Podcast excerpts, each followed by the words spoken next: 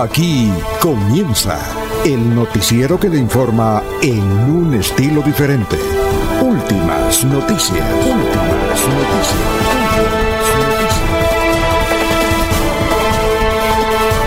La información analizada por los expertos, sin sesgos, explicada con detalle, sin tanta carreta.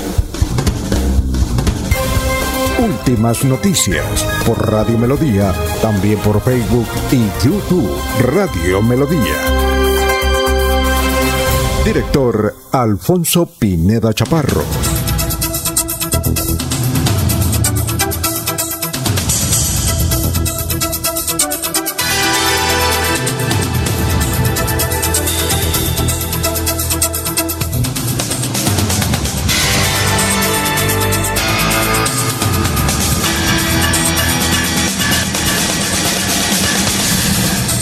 Gracias a Dios, hoy es eh, jueves, jueves 5 de mayo del 2022. Nos abre el micrófono Arnulfo Otero Carreño para hablar por Radio Melodía 1080m, igualmente por Facebook Live, por YouTube eh, y la aplicación Radio Melodía. La pueden bajar, hay unas tiendas de sus celulares es muy fácil. Si la supe bajar yo, eh, ¿cómo no usted? Bueno, hoy 5 de mayo, Día Internacional de la Matrona a fin de valorar a las matronas o parteras. Hoy es el Día Mundial de la Higiene de Manos. Un día como hoy, en 1821, muere de cáncer en el estómago Napoleón Bonaparte. Era bajito, tenía unos sesenta y pico 60 y pico de estatura. Murió a los 52 años, muy joven. Un día como hoy, en 1886, en Atlanta, Estados Unidos, se patenta la Coca-Cola. Era una bebida de color verde con base de extracto de hoja de coca, nuez de cola, azúcar, caramelo, agua purificada y gas carbónico. Y el muchacho que le escribió, imagínese, se volvió multimillonario. Coca-Cola. Dicen que es la primera multinacional del mundo. Bueno, un día como hoy, en 1912, fallece Rafael Pombo, gran poeta colombiano, también murió joven, 49 años de edad. En el 2003 fue asesinado Guillermo Gaviria Correa, era gobernador de Antioquia. Ahí se salvó la santanderiana su esposa, ¿sí? Yolanda Pinto, que no lo acompañó pero lo iba a acompañar. Ella quería acompañarla, dijo, no, mejor quédese acá.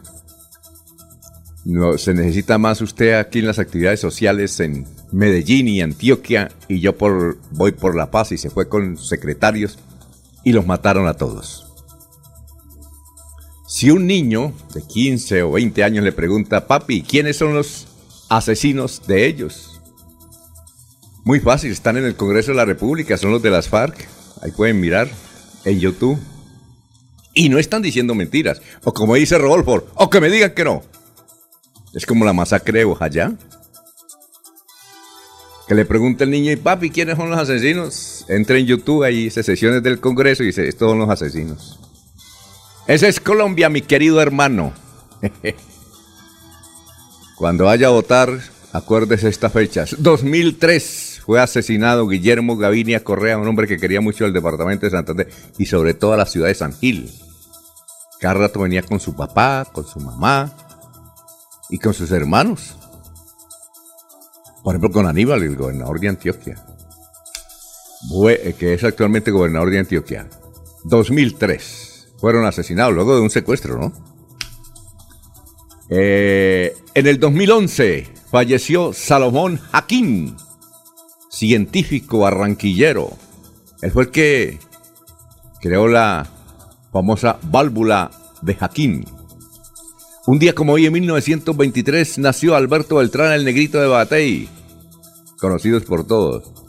Y un día como hoy, en 1943, nació Rafael, esa cantante que todavía está en Dolora. A propósito, entiendo, Eliezer, que hay un concierto en Medellín con Rafael y las boletas son como las de Maluma. ¡Caras! Busqué cuánto valía una boleta. 430 mil, la más barata. Eh, el cantante va a ser, creo que va a ser, creo que va a ser el concierto. No. Yo creo que Eliezer no se lo pierde. Rafael está cumpliendo 80, 79. 79 y bien, ¿no? Y bien, y bien, y bien. Bueno, 1988 falleció Villo Frometa. La Villo venía mucho aquí a la ciudad de Bucaramanga. La traía don Oscar Fonseca.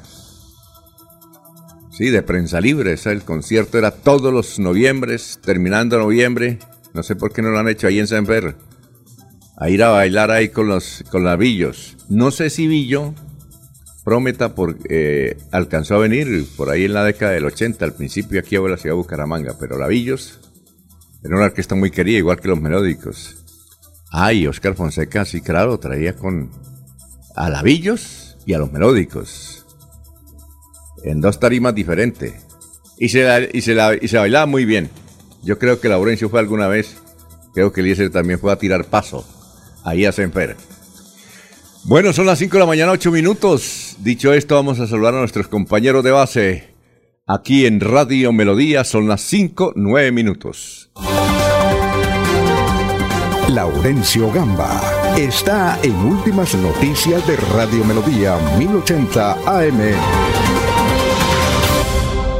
Bueno, son las 5 de la mañana, 9 minutos. Eh, don Laurencio, ¿cómo se encuentra? Yo creo que usted bailó con doña Julia en alguna oportunidad con Lavillos, al menos cuando eran novios allá en las ferias de, Barbosa, en las ferias de diciembre y enero en Barbosa, Festival del Río, yo creo que sí. Yo creo que allá la conquistó bailando y sobre todo que usted tiene buen paso, ¿no? Y si está en esa pantaloneta que le conocemos, ¡eh! Estaba hecho, ¿no, Laurencio? Alfonso, buen día para usted, para don Eliezer Galvis, para Arnulfo Otero Carreño y un saludo muy especial para Livia María Rojas de Villamil. Yo sé que Elías se recuerda, la esposa de Uriel Villamil, que todos los días nos escucha. Uriel Villamil fue un periodista taurino muy conocido del sur de Santander. No sé si compartió con Eliezer Galvis alguna vez mi Fue, oiga, Laurencio, ¿fue, señor. ¿fue o es? Él, murió, ah, eh, señor Villamil murió hace dos años aquí en Bucaramanga, él, era de Barbosa. Livia Rojas de Villamil fue una docente ahí en el corregimiento de Cite. Y qué días que me encontré con el señor José Ángel Amador y otras personas, ahí estaba Livia y me dijo que hubo paisano de Cite Recuerde que yo fui docente arriba en la vereda, en la, eh, la Palma, donde nació Luis Alberto Gil Castillo. Le dije, sí, señora, muchísimas gracias. Y dijo, dígale Alfonso que todos los días los escucho. Mire, entrevistaron a la rectora del colegio de Websación. Le dije, sí, señora. Y ustedes hablan sobre esto. Dijo, ve que yo todos los días los escucho. Livia Rojas de Villamil. Alfonso, Campo Elías Peña, igual que Néstor Muñoz y Albeiro Páez, son tres personas que fallecieron en el corregimiento La Quitaza, allá en el sur de Santander. El gobernador Mauricio Aguilar Hurtado visitó la vereda Gualilo Bajo del corregimiento 3 en Bucaramanga y llevó varios elementos para mujeres, particularmente para la producción en la parte rural con el propósito que estas familias mejoren su nivel de vida.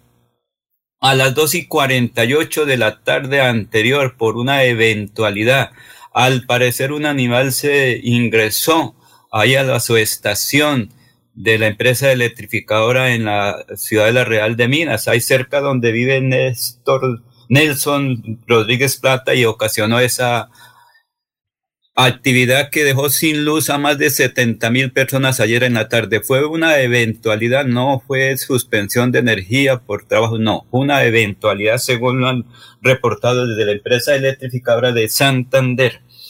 Y en aparente movilidad se encuentran las carreteras que pasan por el territorio de Santander como recordamos, algunos factores de las lluvias han afectado a corredores viales, pero para este fin de semana, dicen las autoridades, hay normalidad en la movilidad. El cultivo de palma es generador de paz y desarrollo en varios municipios de Santander que en el pasado fueron focos de violencia, dicen directivos de la federación.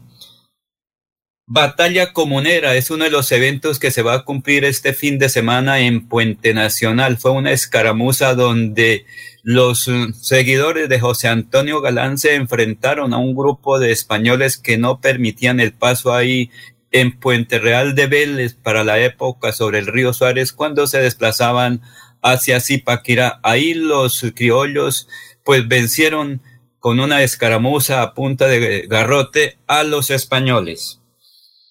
La administración departamental a las nueve de esta mañana entregará elementos para personas en condición de discapacidad en el municipio de Piedecuesta. Estará el gobernador la secretaria de Desarrollo Social de Santander, así como el alcalde de Piedecuesta y otras autoridades. Los dos extranjeros y un colombiano fueron capturados aquí en el área metropolitana cuando intentaban ingresar con un vehículo robado y armas. Pero que sea el general Samuel Darío eh, Bernal Rojas que nos hable como comandante de la policía en el área metropolitana sobre esta situación. En medio de los planes de registro y control efectuado por nuestra seccional de tránsito y transporte sobre las vías que comunican al área metropolitana de Bucaramanga, se logró un importante resultado operativo tras capturar en flagrancia a dos extranjeros y un colombiano, a quien le hallamos en su poder una pistola sin permiso para aporte y más de 40 cartuchos para la misma. Tras verificar el vehículo en el que se movilizaban con destino a la ciudad de Bucaramanga, se estableció que se trataba de una camioneta que figuraba como hurtada. Es de resaltar que en lo corrido del año la Policía Metropolitana de Bucaramanga ha recuperado 19 vehículos. Estos resultados se dan gracias a los diferentes planes enfocados a cerrar el paso a la delincuencia y que quiere ingresar a esta área metropolitana para traficar con estupefacientes. Muy bien, eh, vamos a saludar ya a la gente que está en la línea. Martín Silva, buenos días, saludos desde la belleza. Gracias por informaciones eh, y buen día. A propósito de la belleza, tenemos información sobre lo que ocurrió. Martín, si usted tiene más datos, por favor nos suministre sobre la trágica eh, jornada ayer en la belleza. Mao Suárez, equipo de Radio Melodía, por acá, vergando a escucharlos, pero la señal eh, acá en Popayán, ah, está en Popayán, está mala, mucha lluvia, Dios los bendiga y muchas bendiciones. Feliz jueves, les desea Mao Suárez desde Popayán, trabajando. María Eugenia Martínez, buenos días y bendiciones para este excelente programa. Miguel Gutiérrez, gracias por brindarnos un nuevo día, bendiciones para todos los oyentes. Adrianita Tarazona, buenos días. Gustavo Penilla Gómez, Excelente día, aquí en el poblado despertando con el ruido de las motocicletas de los bazuqueros que hacen piques. Igualmente don Pedro Ortiz, don Jairo Macías, don Manuel José Mejía Reyes. Eh, lástima que el gobierno haya extraditado a Otoniel cuando estaba entregando a los políticos corruptos que lo ayudaban a delinquir y que él, eh, al lado de Otoniel, delinquieron. William Mantilla, buenos días, señor Radio Melodía. Gracias por mantenernos informados. A propósito, un saludo para don Jairo Alfonso Mantilla y Sofía Rueda. Gracias por la sintonía. Igualmente, don Ramiro Carvajal de Deportivos Carvajal, Aníbal Navas Delgado, gerente general del Radio Taxis Libres, que tiene el teléfono 634-2222. Juan José Rincón Osma, igualmente Lino Mosquera, Perigan, eh, Nelson Rodríguez Plata, Ciro Vanegas, eh, igualmente don Oscar Forero. Ah, todos ellos, trabajadores de una gran emisora también que es Onda 5. Un saludo también para eh, Pedrito Galvis, Pablito Monsalve. Eliezer, ¿cómo está? Tenga usted muy buenos días. 5.16. Y recordamos, Eliezer, que entiendo que en estos días es el concierto de Rafael en Medellín. Creo, creo. Rafael, Eliezer, que hoy está cumpliendo 7-9. 79. Sí, oí algo por ahí, pero no lo he detallado, Alfonso. Creo que sí. Lo que sí tengo claro, Alfonso, es que eh, por estos días de la celebración de la madre y eh, publicitándolo de esa forma, que es para que compartan los antioqueños, se presenta el mano a mano al que usted hacía referencia allá en Bucaramanga. Los melódicos y lavillos. Ah, ¿en, dónde? Estos días se presentan, ah, aquí, bueno. se presentan aquí en Medellín. Ah, qué bueno. Yo creo que Fonseca no lo volvió a llevar por el tema de la pandemia, Alfonso. Ah, tal vez no. ¿Usted alcanzó a, darle la baldosa ya en San o no? Sí, señor, sí, señor, sí, señor. en ah, dos oportunidades asistí. Entonces, entonces, por estos días están, están aquí. No recuerdo si es este fin de semana o es, pero por estos días los vienen anunciando por aquí en, Medellín, Alfonso. Ah, no, extraordinario. Villos Caracas Bueno, Usted sabe Creo que también se presenta, se presenta Paola Jara, se presenta Jesse Uribe. Ah, qué bueno. una cantidad de conciertos aquí tenaces. ¿Usted sabe quién fue trompetista de Lavillos? Un santanderiano. Él nos escucha todos los días. No sé si usted ha tenido oportunidad de, de, de Lavillos Caracas. Fue trompetista en Caracas. Cuando pues eh, nosotros, eh, nosotros, cuando me refiero a nosotros, hablo de los santanderianos. Claro. Le hemos surtido de mucho, de mucho músico a diferentes agrupaciones. Recuerde que Pastor López también tenía músicos santanderianos. Ah, pero pues. ¿quién es el trompetista, Alfonso? No, Pastor López vivía, él vivía mucho acá. Yo no sé, a mí me parece. Yo le decía a Pastor López, oiga, usted ya compró tierrita ahí en el, eh, en el, esa la pasaba en el Mutis. Y patrocinó, me contó una vez, me patrocinó un, hexagonal ahí en el Mutis. Eh, él venía mucho acá. Creo que tenía un hijo acá en, Bucaramanga también, Pastor López. Eh, no, el trompetista, yo lo he entrevistado muchas veces. Aquí ha venido. Eh, Ernesto Neira fue gerente de Cotaxi y ahora es gerente de la empresa Ciudad Bonita de Taxis. Ernesto ah. Neira, ¿sí ha escuchado de él o no? Sí, lo he escuchado, pero no sabía que había tenido su paso por la música como trompetista, Alfonso. Sí, claro, él era trompetista Lavillos. Muy consentido de un Villo Frometa, me decía. Don Ernesto Neira, claro, él era de Lavillos. Imagínese. Bueno. Bueno, talento santanteriano al servicio De, esas grandes orquestas venezolanas. Bueno, y lo de Rafael, eh, estuve averiguando las boletas. La más barata, 430 mil pesos. ¿Oyó? Mm. Sí, sí. si, le, si le dicen quiero ir a, al concierto, rásquese la cabeza, ¿oyó? Me toca rascarme la cabeza, sí, señor. Complicado. Sí, claro. Voy a llamar por ahí a alguna emisora de esas que rifan entradas dobles, a ver si de ah. pronto me gano la entrada. Sí, oiga, es que Medellín hace conciertos, ¿no? Julieta Venegas. Julieta Venegas, que estuvo hace como unos cinco años aquí en Bucaramanga, ella es cantante. Eh, Julieta Venegas, la mexicana, está en la feria, estuvo en la feria del libro y se va a presentar en Medellín. Se va a presentar en Medellín. Y lástima, aquí en Bucaramanga pocos conciertos, ¿no? Medellín es cada ocho días, ¿no? Buena plaza, debe ser muy buena plaza, Alfonso. llenos y entonces eso pues hace que se mueva el torniquete de los dólares. Bueno, ¿qué más? Alfonso, el clima. Sí, cuéntenos. Tenemos lluvia, desde hace varias horas está lloviendo por acá, 19 grados centígrados, sigue lloviendo y la temperatura subirá a 27 aquí en la ciudad de Medellín. En pie de cuesta, Alfonso, en este momento también hay lluvias en algún sector de pie de cuesta, pero en unos 20 minutos dejará de llover 19 la temperatura actual en pie de cuesta, 32 será la máxima en pie de cuesta. En el municipio de Florida Blanca también hay lluvias, Alfonso, a esta hora, 19 grados centígrados, la máxima será de 32 grados.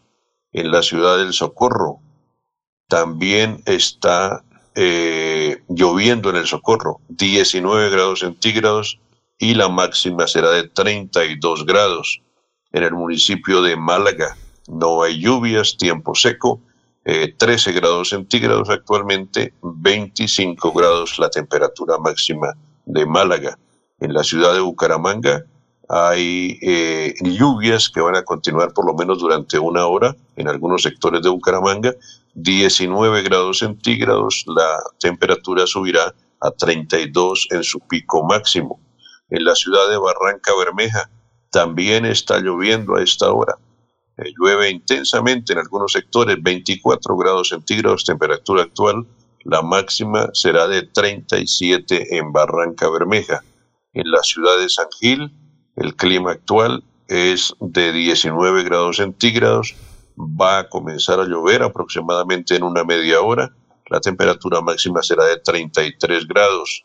En Vélez tenemos en este instante 10 grados centígrados. No llueve en Vélez. 20 grados será la temperatura máxima de la ciudad de Vélez, en el municipio de Puerto Wilches. Está lloviendo 24 grados centígrados actualmente, 39 será la máxima. Y para terminar este recorrido del clima, la ciudad de Bogotá registra eh, tiempo seco, 10 grados centígrados la temperatura actual y su eh, pico máximo se subirá a 22 grados centígrados, Alfonso. Bueno, son las 5 eh, de la mañana, 23 minutos. Eh, Luis José Arevalo Durán dice, buenos días. A propósito, el doctor Luis José ya está preparado para el pensamiento. El doctor Luis José Arevalo Durán, buenos días. Prefiero a los guerrilleros echando discursos que echando bala. En todos los procesos de paz en el mundo hay un grado de impunidad por el bien supremo de la paz. Sí, hay que aguantarnos. Doctor Luis José Arevalo, nos toca que pasar ese trago amargo ya, en un instante vamos con usted, doctor Luis José Arevalo, eh, con su pensamiento. Mientras tanto, ah, ya está ahí. Bueno, vamos con el doctor Luis José Arevalo con el pensamiento. Y el doctor Luis José Arevalo habla de esto porque eh, mencionamos que mm, hoy, hace 19 años, fue muerto eh, Guillermo Gaviria, entonces gobernador de Antioquia, el doctor Echeverry, que era el secretario, él fue ministro, fue gerente general del SENA y otros funcionarios de la gobernación de Antioquia, que estaban haciendo una caminata por la paz. Los cogió la FARC, los tuvo ahí y el gobierno de el recién posesionado gobierno de Álvaro Uribe trató de rescatarlos y obviamente los señores guerrilleros de las FARC eh, los mataron esos mismos guerrilleros que mataron, no ellos tal vez, algunos compañeros están ahí sentados ahí en el Senado de la República. Entonces yo decía, increíble, ¿no? Aquí en Colombia realmente el perdón sí funciona en ese sentido. Tener ahí al lado, en el Congreso, a quienes mataron, no solamente a estos, eh, eh, los crímenes múltiples de Bojayá, donde murieron casi 50 niños, hay que tenerlos ahí cerquita, Aquí sí funciona el perdón en Colombia. Son las 5.25. Doctor Luis José, lo escuchamos. Muy buenos días, estimados oyentes y periodistas del noticiero Últimas Noticias de Radio Melodía. Feliz jueves para todos. Hoy traemos la reflexión sobre la bicicleta es la muerte lenta de nuestro planeta, que profirió el CEO o manager del Euroexim Limitada, cuando dijo, un ciclista es un desastre para la economía del país. No compra autos y no pide dinero prestado para comprarlos. No paga pólizas de seguros, no compra combustible, no paga para someter el auto a mantenimiento y reparación necesarios, no paga estacionamientos, no causa accidentes graves, no requiere autopistas de más carriles, no se vuelve obeso. La gente sana no es necesaria ni útil para la economía. No compran medicamentos, no van a los hospitales ni a los médicos, no agregan nada al Producto Bruto Interno del país.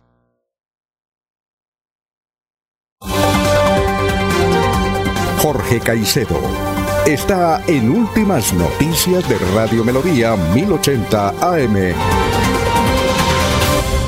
Sí, doctor y José, eso sí es cierto, antes de ir con Jorge, eso sí es cierto de la bicicleta. Yo recuerdo que en el gobierno de, Richard Aguilar hay un secretario que él andaba siempre en bicicleta, siempre en bicicleta, saco y corbata. Aquí cuando venía aquí a Radio Melodía, decía, ¿puedo subir la bicicleta? Le dije, ¿por qué no la deja abajo? No? Entonces llegaba, eh, cuando se bajaba de la bicicleta, y a veces los escoltas se quedaban abajo, en ese soy sin carro, entonces doblaba la bicicleta y quedaba con un maletín ejecutivo y, la traía hasta aquí a la cabina. Dijo, mire, este es mi, ese es mi transporte no recuerdo cómo es, es el esposo de la eh, de Joana Chávez, no recuerdo el doctor, bueno, es médico en todo caso. Y él, yo creo que todavía usa bicicleta. Entonces yo le decía, cuando va a Bogotá, dijo, yo me la llevo. Yo llego a Bogotá al aeropuerto saco mi bicicleta y me voy. Y la gente que me acompaña va atrás. bicicleta, él, él, fue secretario también en Barranca Bermeja. Y allá también, a pesar del calor, eh, en corbatica. Aquí en Bucaramanga sí, en Bogotá era saco y corbata, en bicicleta. Yo creo que todavía lo uso. Tenemos que invitarlo. Eh, Jorge, ¿cómo se encuentra? Muy buenos días. Don Alfonso, muy buenos días. Como siempre, feliz de compartir con ustedes este espacio de últimas noticias y poder saludar a toda la audiencia de Radio Melodía en este centésimo vigésimo quinto día del año, en el 125. Una cifra que es noticia a nivel nacional, don Alfonso, los resultados del Burger Master, el festival de venta de hamburguesas que durante una semana se realizó en 20 ciudades del país Burger Master entregó 40 mil millones de pesos eh, vendidos con 2 millones, 3 hamburguesas vendidas en, todo el territorio.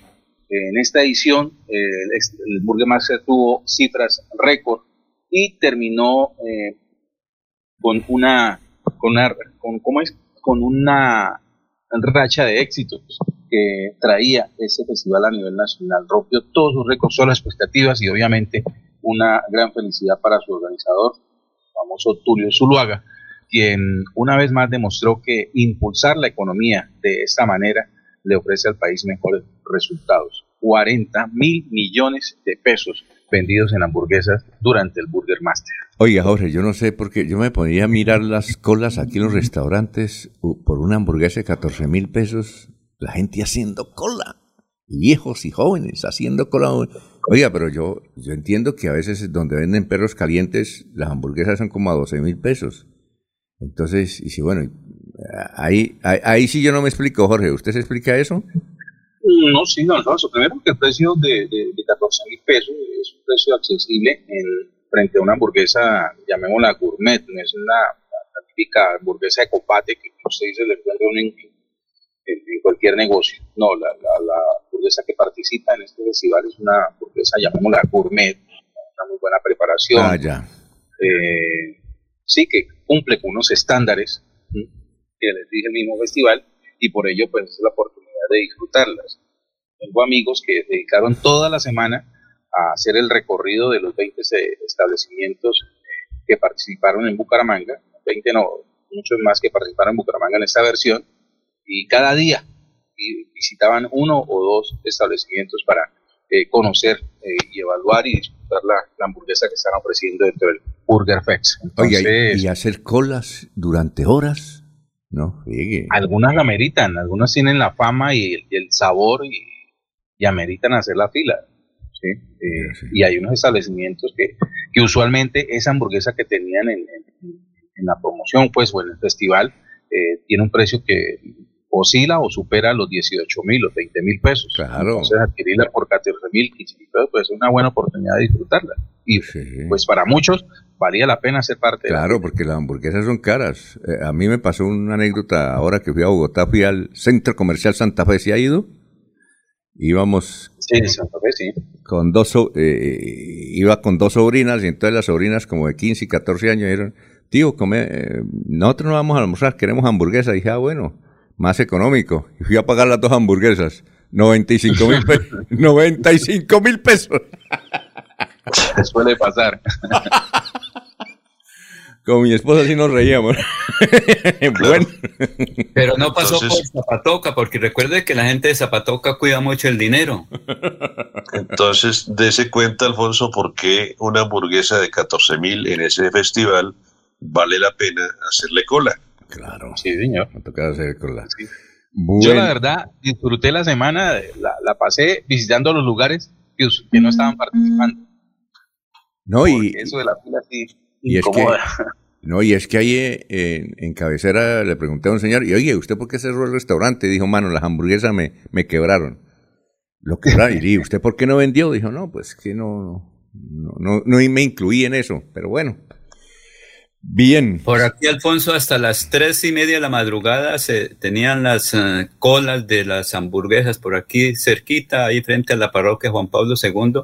Le fue muy bien al señor por cuanto ya está remodelando el sitio. La semana pasada desde las 3 de la tarde hasta las 3 de la madrugada las enormes colas y ahí nos los aguantamos con el olorcito de las hamburguesas porque no logramos hacer cola. Bueno, vamos a una pausa, son las 5.32 y los oyentes María Eugenia Martínez, muy buenos días y bendiciones para ese excelente programa.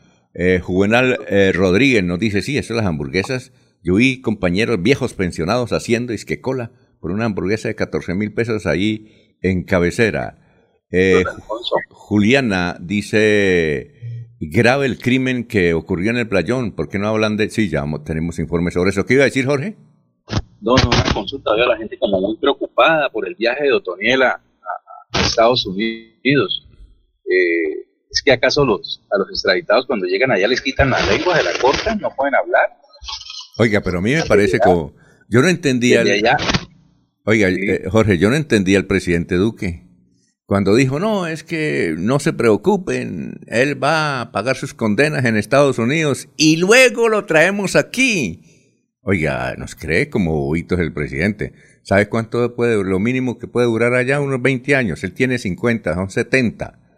Y, y cuando venga aquí ya los políticos que él acusa, ya no están. ya no están. entonces, entonces ya, ya, ya para qué. Pues. Oiga, ¿ya para qué? ¿Ya para qué? Eh, ya para qué, es decir, él se llevó muchos secretos y es muy difícil que allá cante, ¿no? Es muy difícil, ¿no le parece? Don Alfonso, don Alfonso, recuerde que hasta Estados Unidos, hasta cárceles de Estados Unidos, fueron senadores de Colombia a buscar testimonios de los allí detenidos. Sí, No, allá pueden seguir colaborando. Ahora, eh, ¿acaso es que de allá no pueden hablar? Ahora, la señora Merlano, la prófuga de la justicia, protegida por una tiranía, y las cosas que está diciendo, ¿acaso no se le pueden creer? Claro, igual como se le creen a Merlano, se le cree lo que puede decir Otoniel desde Estados Unidos, y creo que va a colaborar más desde Estados Unidos Otoniel. Y yo creo que Otoniel va a colaborar y luego lo veremos por ahí en, en libertad, colaborando, por ahí hay muchos, ¿no? Bueno, son las 5.34, es un temita agradable para para opinar, ¿no?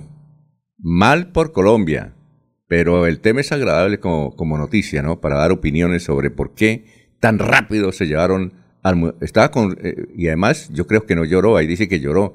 Él estaba era contento ahí en el avión, ¿no? Como cuando uno se va, feliz. Bien, 5.35, estamos en Radio Melodía.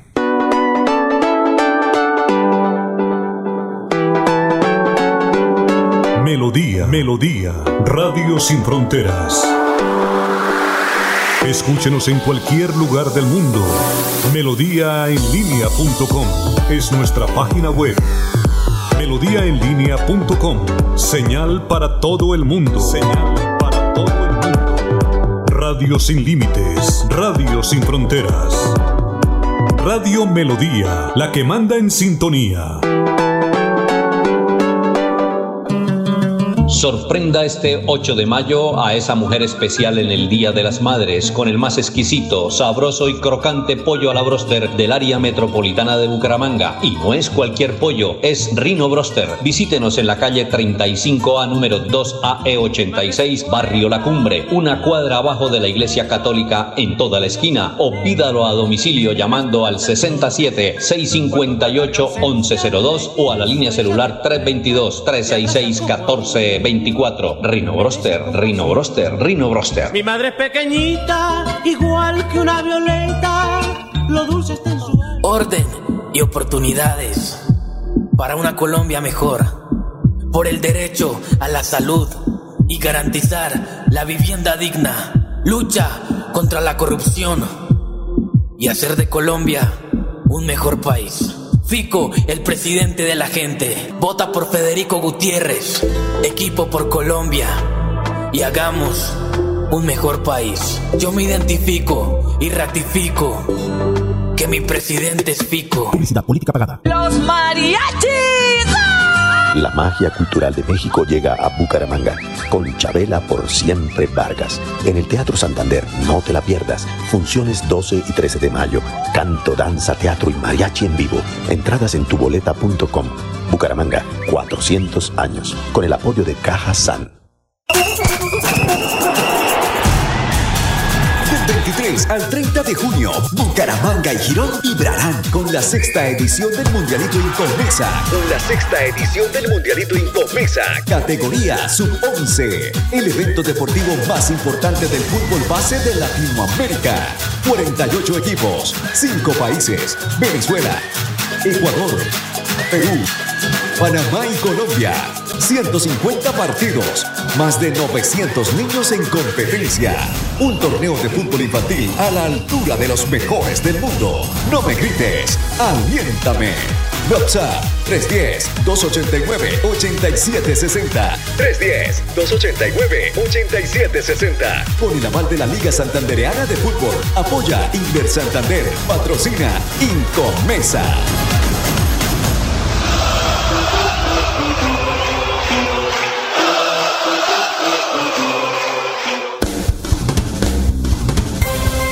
Va la noche y llega últimas noticias. Empezar el día bien informado y con entusiasmo.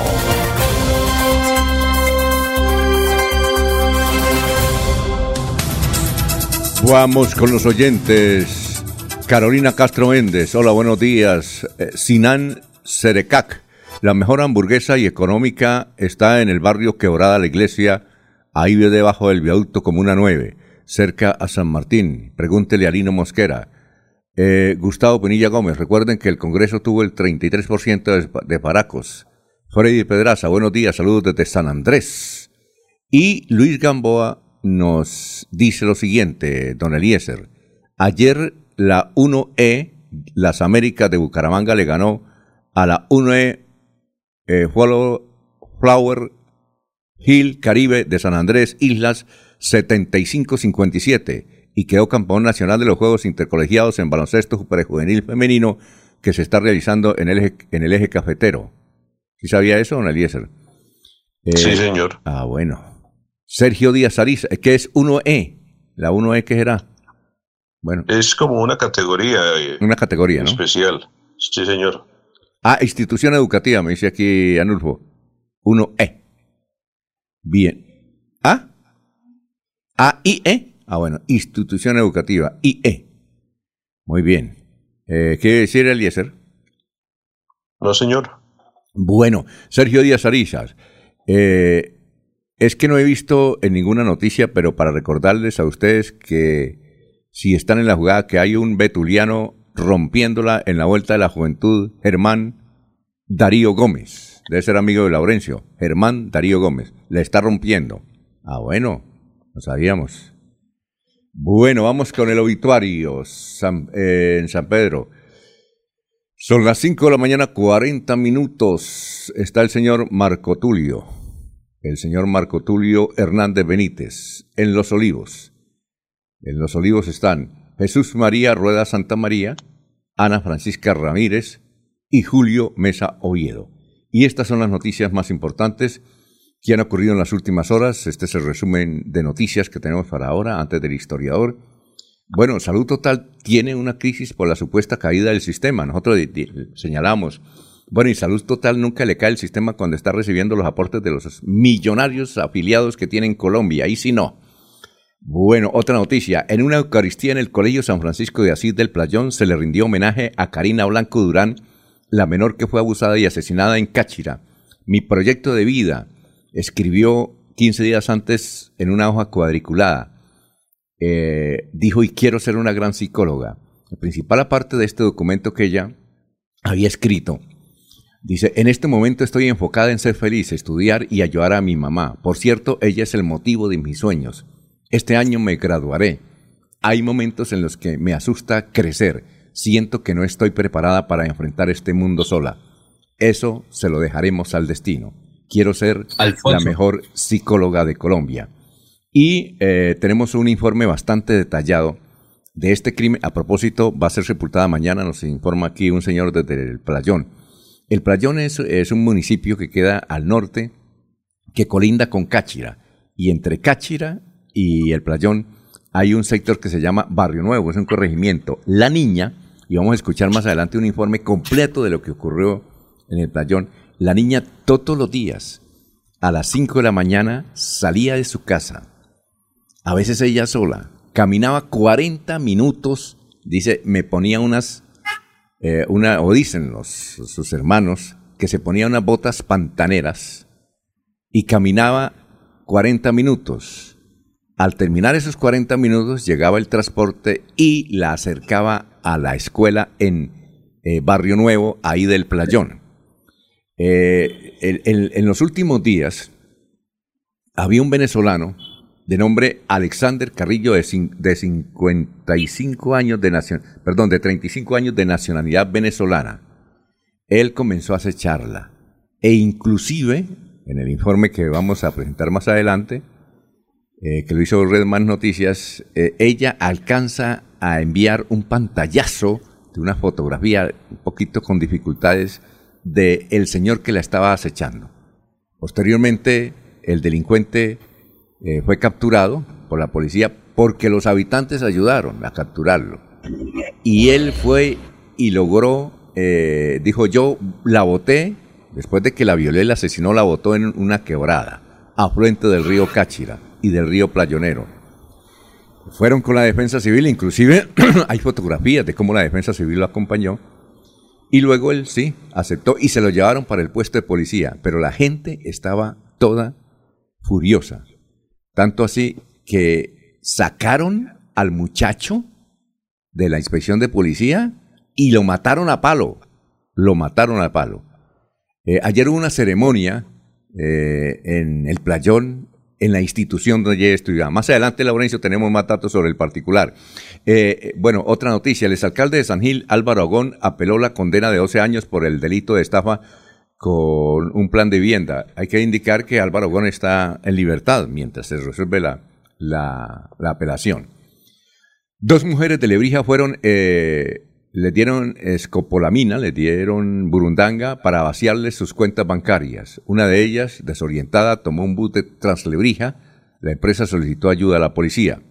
Varios sectores de Bucaramanga, como le decía Laurencio, quedaron sin el servicio de energía por fallas en una subestación. No sé si alcanzaron, Laurencio, a a ver el partido. Creo que eso fue después de las 4 de la tarde. Pero yo creo que pudieron ver el partido porque fueron, como dice usted, 70 mil personas que quedaron sin el servicio de energía. Tres obreros murieron en La Belleza, Santander, por inhalación de gases, gases tóxicos. El alcalde de La Belleza dijo que las personas que murieron fueron Campo Elías Peña Muñoz, de 43 años, que estaba abajo.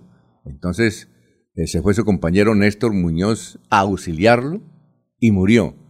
Estando en esas, llegó Albeiro Páez Tarazona y quiso auxiliarlos. Y también los tres murieron. Los tres murieron. Eh, otra información, 5.45 minutos. Artemio Suárez, contratista clave en el entramado de corrupción de Richard Aguilar, busca preacuerdo con la fiscalía. El contratista Artemio Suárez mano derecha del exgobernador Hugo Aguilar Naranjo, eh, se entregó a la justicia y busca preacuerdo con la fiscalía por el entramado de corrupción que se registró en la administración del exgobernador Richard Aguilar. Hoy el exministro Luis Felipe Nao, director nacional de campaña de FICO, estará en Bucaramanga. Eh, se prepara un gran cierre de campaña. Inicialmente está previsto que venga FICO. Él no viene hoy, han dicho que él viene hoy. No, él no viene hoy. El próximo 13 de mayo, en la Plaza Cívica, eh, va a hacer una gran concentración FICO. Eso es lo que se está analizando. Hoy el exministro atiende una rueda de prensa en el Club del Comercio y por la tarde un evento en el auditorio G12. Eh, a propósito, Jaime Urán Barrera, que inicialmente había dicho que se iba con, con Petro, ya anunció que está con FICO, siguiendo los lineamientos del Partido Liberal. Y en melodíaenlínea.com están estas noticias.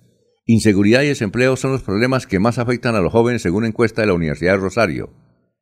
El profesor Hernán Porras Díaz asumió como rector de la UIS para el periodo 2022-2025 en ceremonia especial que presidió el señor gobernador. Otra información que está en melodíaenlínea.com. Fiscalía presentó escrito de acusación contra el congresista Edwin Ballesteros. Otra información, nueve bandas criminales desarticuladas en Bucaramanga. Y Vanguardia Liberal trae hoy dos artículos. Uno que dice cerco judicial a dos fichas claves de la red de corrupción de Richard Aguilar. El ex senador El exacesor del despacho de Richard Aguilar, Edwin Ballesteros, y el excontratista Artemio Suárez están cada vez más acorralados por la Fiscalía en medio de la investigación por la red de corrupción y desvío de recursos en el gobierno de Aguilar Villa, como gobernador dice Vanguardia. Y hay otro artículo que trae Vanguardia que dice, ¿qué hacer para frenar la ola delincuencial que azota Bucaramanga? Y, en, y iniciando el artículo dice, luego de una serie de informes periodísticos sobre la inseguridad que azota Bucaramanga, elaborados por Vanguardia y por el diario Cubo, promovimos un debate entre las autoridades y los ciudadanos de, de a pie para conocer las acciones que deben emprender para ponerle freno a esta problemática. El diario El Tiempo trae hoy una información. Dice, fuerte sismo sacudió a Mesa de los Santos. Dice, hasta el momento no se han reportado daños ni heridos en la zona. El Servicio Geológico Colombiano reportó un fuerte temblor de una magnitud de 4.0 en la Mesa de los Santos en Santander alrededor de las 9 y 20 minutos de la mañana de ayer. ¿Alguien lo sintió? Dice, mediante sus redes sociales la entidad informó que el sismo tuvo una profundidad de 150 kilómetros, por lo que pudieron sentirse réplicas en municipios cercanos al epicentro. El espectador trae hoy, hoy una información que dice, unión del centro político muy lejos y endeble la posibilidad de que se consolide una sola candidatura que sea opción real para ir a segunda vuelta es cada vez más lejana y traen las fotografías de Sergio Fajardo, Rodolfo Hernández e Ingrid Betancourt, que eventualmente se podrían unir los tres. Y el diario La Opinión de Ocaña trae una crónica hoy sobre un crimen espantoso que hubo en Ocaña en las últimas horas. Eh, dos conocidos abogados que eran pareja fueron asesinados. María Lisset Carreño Coronel y Omar Quintero Villegas fueron asesinados a balazos. El doble homicidio se registró la noche del martes en un garaje a la entrada del centro comercial ubicado en la carrera 14 con calle novena y décima alrededor de la plaza de mercado de ese municipio. Hay, un, hay una novela todo porque quien los eh, mm, ordenó que los mataran fue un eh, exnovio de María Lisset Carreño, pero un exnovio que tuvo hace 10 años, imagínense. Y María Lisset Carreño Coronel, una gran dirigente, abogada, con otro gran dirigente, Omar Quintero Villegas, allá de Ocaña, pues hacían pareja hace, hace tres años, eran, eran esposos. Pero llegó, apareció, él es el, el, ex pareja, él es novio, y lo mandó matar. Bueno, vamos a una pausita y regresamos, son las 5 de la mañana, 49 minutos. En Pasitú, cuidando el medio ambiente, te invitamos a que seas parte de las soluciones ambientales desde tu casa. No arroje papeles, toallas higiénicas, pañales, tampones ni ningún elemento sólido por el inodoro. Evitar arrojar desperdicios, grasa, basuras en el lavaplatos o cabello en el lavamanos y evitar tapar las redes de alcantarillado. Haz un manejo consciente de lo que arrojas y dónde lo haces. Recuerda que toda el agua que consumes en casa debe evacuarse por el alcantarillado de forma segura y responsable. Construimos calidad de Se va la noche y llega últimas noticias. Todos los días, desde las 5 de la mañana, empezar el día bien informado y con entusiasmo.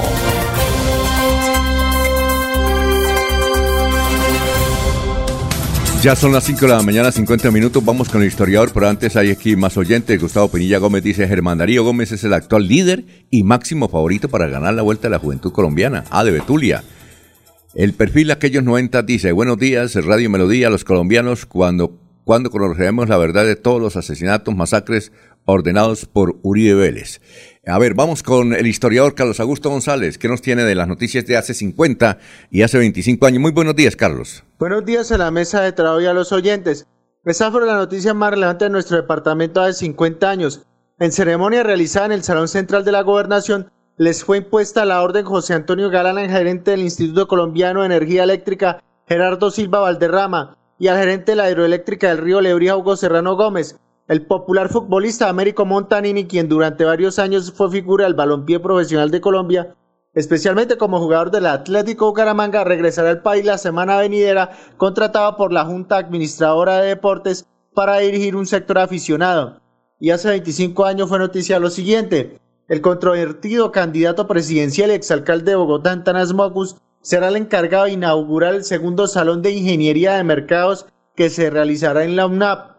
A manos de los vándalos quedaron los 70 millones de pesos invertidos por la alcaldía de pie de cuesta en el Cerro La Cantera, porque los recursos gastados en iluminación y embellecimiento del lugar ya no queda rastro porque hasta los cables de energía fueron robados. Cordial saludo a todos. Siga usted, don Alfonso. Gracias, muchas gracias, Carlos. Ahí se menciona que hace 50 años Gerardo Silva Valderrama era el gerente, en ese tiempo se llamaba ICEL, ICEL, Instituto Colombiano de Energía, ICEL, a la cual pertenecía la electrificadora de Santander. Es decir, para... Y el gerente, Hugo Gerrano Gómez, vea, se llamaba Hidroeléctrica del Río Lebrija. Y también lo de Montanini, que lo contrató, en ese tiempo llamaba Junta de Deportes, ahora se llama Col Deportes. Y lo de Antanas Mocos con lo del UNAP y los 70 millones que se perdieron. Eso fue en la administración. Eh, era alcalde, creo que Miguel Ángel Santos. Era Miguel Ángel Santos. ¿Usted qué recuerda, Elías? ¿Alguna novedad en esta historia de las noticias?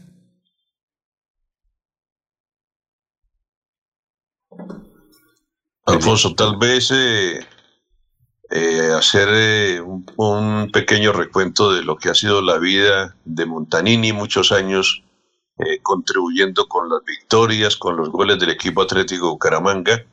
En esa situación que se hace de la historia, pues ya el regreso de Montanini era como directivo, ya no como jugador del equipo Atlético Bucaramanga.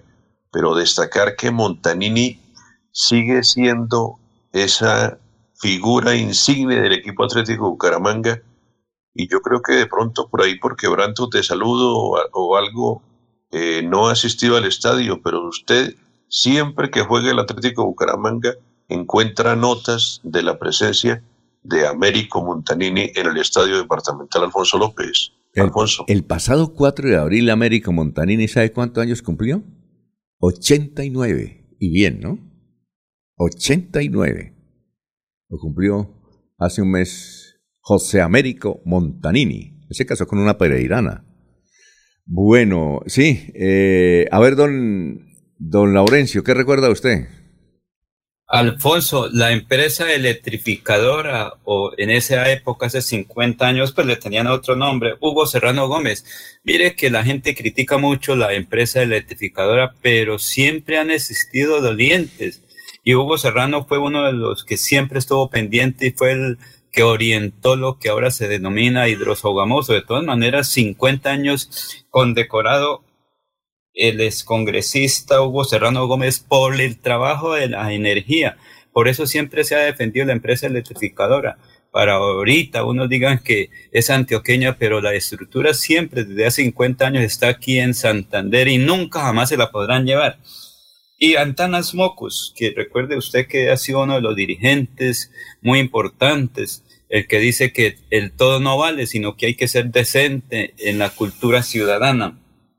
El Cerro de la Cantera recientemente en Semana Santa, pues esta vez estuvo muy iluminado. Allí pues ya se logró recuperar esas 60 millones que inicialmente fueron invertidos. 70 millones. 70 millones. Que se o esos recursos que en el pasado pues le permitieron ser un foco de orientación religiosa y cultural, el Cerro de la Cantera que por muchos años fue olvidado, pero que afortunadamente, independientemente de quién comenzó ese proceso, pues ahora sí está bien eh, recuperado y es un símbolo de turismo el Cerro de la Cantera. Oiga, Laurencio. con esos recursos pues permitió la orientación, sí señor. Laurencio, usted dice que hay gente que critica la electrificadora, pero es que a uno le da piedras que le quiten la luz, hermano. Ayer, por ejemplo, yo, no sé si... un gato, un animal ocasiona un... No, pero... Eh, no, pero ah, uno, entiende, uno entiende que la electrificadora de Santander eh, quiere hacer cosas bien y pues, desde luego ellos están en su jugada y, nos conceden entrevista y, y, hay gente muy buena allá, trata de hacer la cosa bien. Pero a uno le da piedra que le quiten la luz cuando sabe que la empresa era santanderiana, ahora no es santanderiano. Mire, don Eliezer. Siempre sigue siendo de Santander porque no se bajo los postes, dicen los expertos. Usted va, usted va a la electrificadora y ve las, mire las placas de los carros de la electrificadora, Envigado, La Estrella, Caldas, Itagüí, Medellín, hermano. Bien, eh, y si ve que ellos únicamente piensan es allá en su en su tierrita, aquí pues les toca prestar un buen servicio. Les toca prestar el servicio. La inversión que está realizando la empresa electrificadora en Santander casi un billón en los dos últimos años. O sea, la producción, los recursos se invierten en Santander. Mire cómo se está realizando una nueva línea de transmisión que pasa ahí por el cañón del Chicamocha, que es desarrollo, y de todas maneras, no es porque yo defienda, sino si no hay energía, no ve semejante dificultad ayer, toda la gente protestando, porque obviamente un animal ocasionó eso. Es que la energía es muy sensible, con nada, con un aguacero, con una rama, se disparan los circuitos y ocasiona una cascada. Vamos con más noticias, 557. Don Jorge, ¿lo escucha? ¿Cómo? Don Jorge, lo escuchamos. De sus calidades dudan cuando no sabe transmitirlas. Eh, No, no, es un adagio. Ah, ya. Bueno, Jorge, noticias a esta hora. Don Alfonso, condenado exalcalde de San Gil, Álvaro Josué Agona, 12 años de prisión por estafar a 600 familias. Las víctimas fueron engañadas por el político que les ofreció un proyecto de vivienda en campaña en 2011. Junto a su hermano, el también exalcalde Javier Guillermo Agón, captaron más de 1.800 millones de pesos que nunca fueron invertidos en el programa habitacional consta en el expediente judicial. La Fiscalía llegó las pruebas que resultaron contundentes para condenar a Álvaro José Agón, quien fue imputado por los delitos de urbanización ilegal, estafa agravada y prevaricato por acción. Según la investigación, entre 2011 y 2015 se gestó el proyecto Asociación de Viviendas Brisas del Porvenir, Asobrisas. Eh, los interesados debían pagar desde 2 millones de pesos iniciales con la promesa de tener más adelante un techo propio. En 2011, esta fue una de las promesas de campaña del hoy condenado cuando era candidato a la alcaldía de San Gil. Los casi 1.800 millones captados los gastaron los hermanos Agón Martínez como la plata de bolsillo. Incluso costearon una fiesta de cumpleaños de su padre, el excongresista conservador Álvaro Agón Obregón. Así lo confesaría ante la justicia Fabio Rueda Argüello, quien era el tesorero de Asobibrisas y quien también habría usado parte del dinero para comercializar mercancía de contrabando y comprar una buceta de transporte urbano. Bueno, son las seis, las 5.59. Don eh, Eliezer, lo escuchamos. Don Alfonso, hay un nuevo operador de los juegos de azar llamados Baloto. Eh, Coljuegos definió cuál es la nueva empresa que operará el juego del azar Baloto en, en nuestro país mediante la resolución 2664 del pasado 2 de mayo la entidad hizo oficial la concesión a Promesa Sociedad Futura por un término de cinco años. El proceso de adjudicación de este contrato estuvo acompañado por la Procuraduría General de la Nación y va a traer para Baloto un cambio en las reglas de juego luego de más de 21 años operando eh, con el sistema que se conoce del juego del Baloto en Colombia. El nuevo concesionario está conformado por Red Colsa y el grupo empresarial en línea SA, según el presidente de Coljuegos, César Valencia. Esta decisión se tomó luego de revisar las dos propuestas y concluir cuál era la más favorable. La oferta ganadora obtuvo un resultado en su evaluación de 995 puntos, mientras que la sociedad IGT, que era la que venía operando el baloto, alcanzó 649. Esta última eh, lo estaba operando desde el año 2001. Eh, tengo entendido, Alfonso, que las empresas ganadoras son eh, unas empresas que asocian o que manejan el chance en Bogotá, una, y la otra empresa es la que maneja el chance en la ciudad de Cali.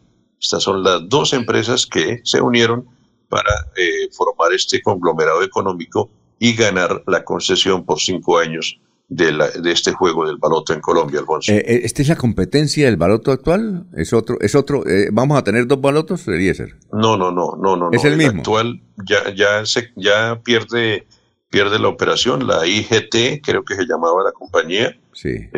y, y ahora pues entra este nuevo conglomerado económico a manejar el baloto por los próximos cinco años la que venía operando llevaba 21 años en la operación del baloto en Colombia, Alfonso. Sí, eh, hay las malas lenguas o las buenas lenguas, Eliezer, dicen que el dueño del baloto era, era Andrés Pastrana, ¿no? Las malas lenguas. Sí, eso, eso se decía, pero no, no se ha podido comprobar. No sea, sí, él dice, él dice que no, pero para eso están los amigos, ¿no? para eso están los amigos. Eso dicen. Toca buscar quién es el dueño Baloso. Eso debe haber un político detrás, ¿o no, Eliezer? Yo creo, yo creo que siempre están ellos detrás de, ah. de, todos estos negociados. Pero por supuesto, eso no dan puntadas sin dedal. Usted y yo lo conocemos mucho, ¿no, don Eliezer? Bueno. Sí, eh, señor. aquí le mandan unos regaños, don Laurencio, se los leo después. Unos regaños que dice eh, don Abelardo Correa, le doy el nombre propio, dice Laurencio eh, señala la forma por qué no hay buen servicio de energía en Santander. Debía haber una selección, una sección aquí en el noticiero de no te lo puedo creer. Y le manda muchos saludos, don Laurencio. Bueno. Eh. Bueno, Alfonso, hay que reconocer que es importante el oyente que nos escriba. Eso hace el esfuerzo del Señor de, de, escribir y decir algo, pues muchas gracias. Y eso es muy bueno para nosotros como periodistas, independientemente de lo que Él diga, pero eh, mire que nos tienen en sintonía. Y es que en un fenómeno natural es imposible así sea el gas natural, así sea el agua. Recuerde que con frecuencia en Piedecuesta suspende el servicio de agua porque le cae tierra. O aquí en Bucaramanga también que la, el agua, que es una de las mejores del país y del mundo, pues tiene cierto sabor de tierra cuando llueve. Alfonso, fenómenos naturales que eso es imposible. Muy bien, son las seis de la mañana y tres minutos. Aquí Bucaramanga, la bella capital de Santander. Transmite Radio Melodía, Estación Colombiana, HJMH, 1080 kilociclos, 10.000 vatios de potencia en antena, para todo el oriente colombiano. Cadena Melodía, la radio líder de Colombia.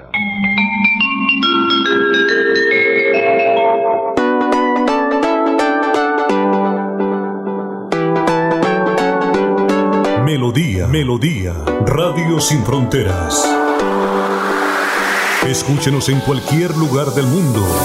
Melodíaenlínea.com es nuestra página web. Melodíaenlínea.com, señal para todo el mundo. Señal para todo el mundo. Radio sin límites, Radio sin fronteras. Radio Melodía, la que manda en sintonía.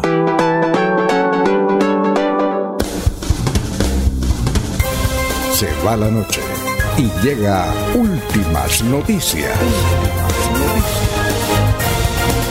Empezar el día bien informado y con entusiasmo.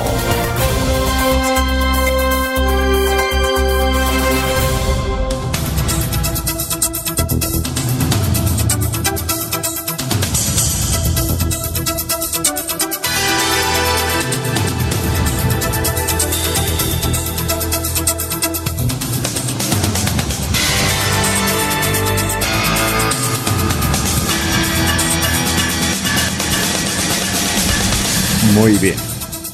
Eh, son las 6 de la mañana, 5 minutos. aquí está un informe completo de lo que ocurrió, pero muy completo de lo que ocurrió en el playón, entre el playón, eh, uno de los eh, corregimientos del playón, que se llama Barrio Nuevo, y Cáchira, sobre la muerte de esta niña, que provocó que la población, yo nunca había visto eso, eso, ni había escuchado que eso hubiese ocurrido en Colombia, que la población brava, enardecida por un asesinato de esa naturaleza, fueran a la inspección de policía, sacaran al delincuente y lo mataran a palo. Eh, eh, Laurencio, ¿usted iba a, a, decir algo sobre eso? ¿Tiene algún dato sobre eso del playón? Alfonso, es que la gente dice que ocurrió en el playón, no, como usted bien lo dijo, fue en el municipio norte santanderano de Cáchira, que limita ahí con todo el sector de Santander, particularmente con el playón. Recuerde que en alguna ocasión habitantes del, de este sector de Cáchira pidieron que fuera anexado a Santander por cuanto todas las actividades se realizan es con Bucaramanga y el Playón. Las demás actividades, pues el pago de impuestos tiene que hacerlo arriba y las actividades de manejo de vías tienen que ir hasta Cúcuta. Entonces, primero pasan por Bucaramanga y luego siguen para Cúcuta. Entonces, esa es una de las dificultades y la gente cree que Cáchira es de Santander. No, eso es un territorio vecino a El Playón, a Río Negro. Mucha transacción comercial se hace con El Playón, Río Negro y Bucaramanga. Por eso se dice que la gente viene eh, a hacer sus actividades hasta la parte estudiantil. Recuerden que la niña venía era para un colegio del corregimiento de Pueblo Nuevo, una entidad que ha tenido el apoyo del ex congresista y para la época diputado el doctor Rafael Serrano Prada, como dicen allá. Él fue el que estuvo liderando este proceso de crear este barrio o corregimiento Pueblo Nuevo. Pero esto, Cachi era el norte de Santander y se le atribuye que fuera del Playón. Sí, más adelante vamos a escuchar esa crónica que se hizo en torno a lo que ocurrió en el Playón. Vamos a ver, tenemos comunicación aquí con alguien que vamos a hablar en un instante. Son las seis de la mañana, siete minutos, seis y siete. Eh, eh, que es importante esta entrevista porque podemos aclarar muchos aspectos. Vamos a ver si nos escucha. Ahí ya está timbrando, tenemos. Bueno, bueno, bueno. Ok. bueno, doctora Saray Rojas, muy bien, aquí de Radio Melodía, es la secretaria de Hacienda. ¿Cómo se encuentra? Muy buenos días. Muy bien, Alfonso, muy buenos días a todos los oyentes. Bueno, la hemos llamado para que nos indique qué fue lo que ocurrió en Neiva, que ahora entiendo que la Fiscalía le ha imputado cargos a usted por un hecho que ocurrió cuando se cobraban unos partes del tránsito en Neiva. ¿Nos puede aclarar qué fue lo que ocurrió? claro que sí, Alfonso.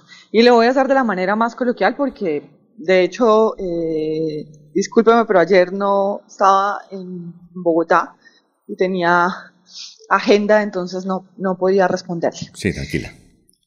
Nosotros, digamos, no todas las secretarías de Hacienda, de Hacienda están diseñadas de la misma manera. En Neiva yo tenía una delegación para cobrar la cartera, no todas las carteras del municipio, digamos. Esto más por la política de, de eficiencia administrativa en el cobro. Sin embargo, la cartera de movilidad, como todas las carteras del país, pues tienen unas complejidades que son propias de, propias de la norma no, no es que se las invente un secretario de Hacienda, ni, ni, el, ni el secretario de Movilidad, ni ningún funcionario público. La norma misma está reglamentada de cómo se cobra la cartera y cuáles son, digamos, eh, las reglas que tiene este cobro. Entonces, allá yo era la funcionaria que cobraba la cartera, sin embargo, era la secretaria de Hacienda, es decir, no estaba ni siquiera físicamente en el lugar. Lo que pasó explícitamente es una funcionaria o la funcionaria que estaba a cargo, porque era una funcionaria de carrera, una funcionaria que estaba a cargo, la funcionaria que estaba a cargo de la cartera de movilidad, eh, un día llega y me dice, doctora Saray, eh, imagínese, obviamente, pues, eh, digamos, la cartera o los, la movilidad tiene unas complejidades que tiene casi en todas las ciudades del país. Y es que existen tramitadores, usted debe conocerlos y yo creo que cualquier ciudadano los conoce. Generalmente hay tramitadores que hacen las labores de cobrarle o de evitar las filas, o supuestamente de evitar las filas, a los contribuyentes para que, y además, pues son extremadamente corruptos. Yo, la verdad, tenía una pelea casada con los tramitadores, porque son tremendamente abusivos con los contribuyentes y además generalmente le dicen mentiras. Entonces, estas personas lo que hacen y le dicen a la gente que desconoce la norma, por supuesto, es usted llega y le dice, no, no, que usted tiene, no, es que yo tengo un comparendo, así yo, no, entonces le dice, no, no, no, usted no se preocupe. Como ellos conocen bien la norma, pues, usted no se preocupe que yo, lo, yo le hago bajar eso por 800 mil pesos. Resulta que ellos no es que hagan bajar absolutamente nada. Los comparendos son la infracción que ponen o imponen las personas que vigilan el tránsito en las ciudades. O sea, aquí, por ejemplo, los alferes. Los alferes le ponen a usted un comparendo o una multa de tránsito cuanto a todos los infractores. Claro. Puede haber millones de multas al año, porque, por supuesto, todos los días las ciudades ponen, imponen millones de multas al año. Esto tiene un trámite que eh, se impone, pues, de, de acuerdo a la ley de descargos y cargos cuando el cuando el, comparendo está ejecutoriado, tiene un trámite exactamente igual a cualquier obligación eh, tributaria, digamos usted, eh, predial o industria y comercio. Sí, claro. Entonces, cuando el comparendo está ejecutoriado o queda completamente ejecutoriado, llega a cartera de cobro coactivo. ¿Cuántos, usted me dice, cuántos comparendos pueden tener o cuánto puede ser una cartera de movilidad para que tengamos una dimensión clara de, de la suma? No, pues es infinita. Sí pues a pesar de que los comparendos tienen de todos los márgenes o valores de todos los márgenes, no son, no son muchas veces inferiores a 50 mil o 100 mil millones de pesos una cartera de tránsito. Pero para que nos hagamos una idea, por ejemplo, la cartera de tránsito de Bucaramanga, pues son, cerca de 100 mil millones de pesos, 150 mil millones de pesos. Entonces, eh, eh, la señora llega y me dice, que es la señora Yuri, por supuesto imputada como autora. Llega y me dice, doctora Saray, es que imagínese que allá hay una tramitadora que permanentemente va a hacer trámites de los contribuyentes, y entonces esta tramitadora dejó un sobre en mi oficina, yo no me había dado cuenta, y eh, yo llegué esta mañana, me di cuenta que había un sobre y ese sobre contenía 578 mil pesos. Y yo le dije, ¿cómo así que 578 mil pesos? Yo tenía unas políticas irrestrictas, denuncié a varios de mis funcionarios, inclusive por falsificarme, eh, porque pues es mafia y, pues la gente se deja creer de estas cosas. Como son recurrentes, entonces eh, las personas a veces no tienen la dimensión de que por 30 mil pesos puede dañar su vida. Inclusive, que hubo una, una, circunstancia que de hecho me dolió mucho, porque era una niña, muy, una niña recién egresada y yo quería que estudiara y yo la motivaba mucho, pues terminó falsificándome, me tocó denunciarla penalmente y bueno. Esta otra niña era muy parecida, porque, bueno, no, no es una niña, era bastante grande ya. Entonces llegó y me dijo, doctora Saray, yo, le dije, yo les tenía prohibidas todo ese tipo de, pues inclusive, les decía que si fallaban en alguna acto o política impuesta por, por mí, pues entonces les tocaba irse. Efectivamente, ella, yo le digo, qué pena, Yuri, yo no te creo esa historia, que te haya aparecido un sobre con 578 mil, y me dijo, mira, ella, la, la tramitadora lo que me dijo era que quería que yo le pagara los comparendos. Ella tiene esa, persona o el contribuyente tiene cuatro comparendos que son por el alrededor de 1.600.000 y otros dos que costaban 578 mil. Entonces ella me dejó el dinero para pagárselos y no sé cómo y la, la, la. Yo le dije, ustedes no tienen autorizado recibir absolutamente ni un peso. No lo voy a permitir. Tú tienes que salir de tu cargo y me hacen el favor y eh, echan para atrás resolución. Hice toda la revisión legal. El trámite no era una cosa diferente a que yo hacía la revisión, o allá en, la cartera de cobro, hacían la revisión jurídica, técnica de todos los actos administrativos para dar prescripción. Yo creo que usted sabe bien qué es la prescripción. Claro, claro. La prescripción es un, una, para que los oyentes me entiendan, es un, eh, una circunstancia legal que opera cuando la administración municipal no cobra las obligaciones a tiempo. Si estamos en el 2018, en el momento de los hechos, si estamos en el 2018 y la cartera y los comparendos habían prescrito, pues entonces esos son tres años que opera la prescripción en la cartera de tránsito porque no opera en diferente, en diferente, operan en diferente tiempo la obligación tributaria, entonces son tres años a los tres años, es decir, en el 2015, cuando no existía aún el alcalde de su momento. Entonces, yo llego a la administración, los comparendos estaban prescritos, y le digo, bueno, ¿qué pasó con esos comparendos? Me dice, no, efectivamente los comparendos están prescritos.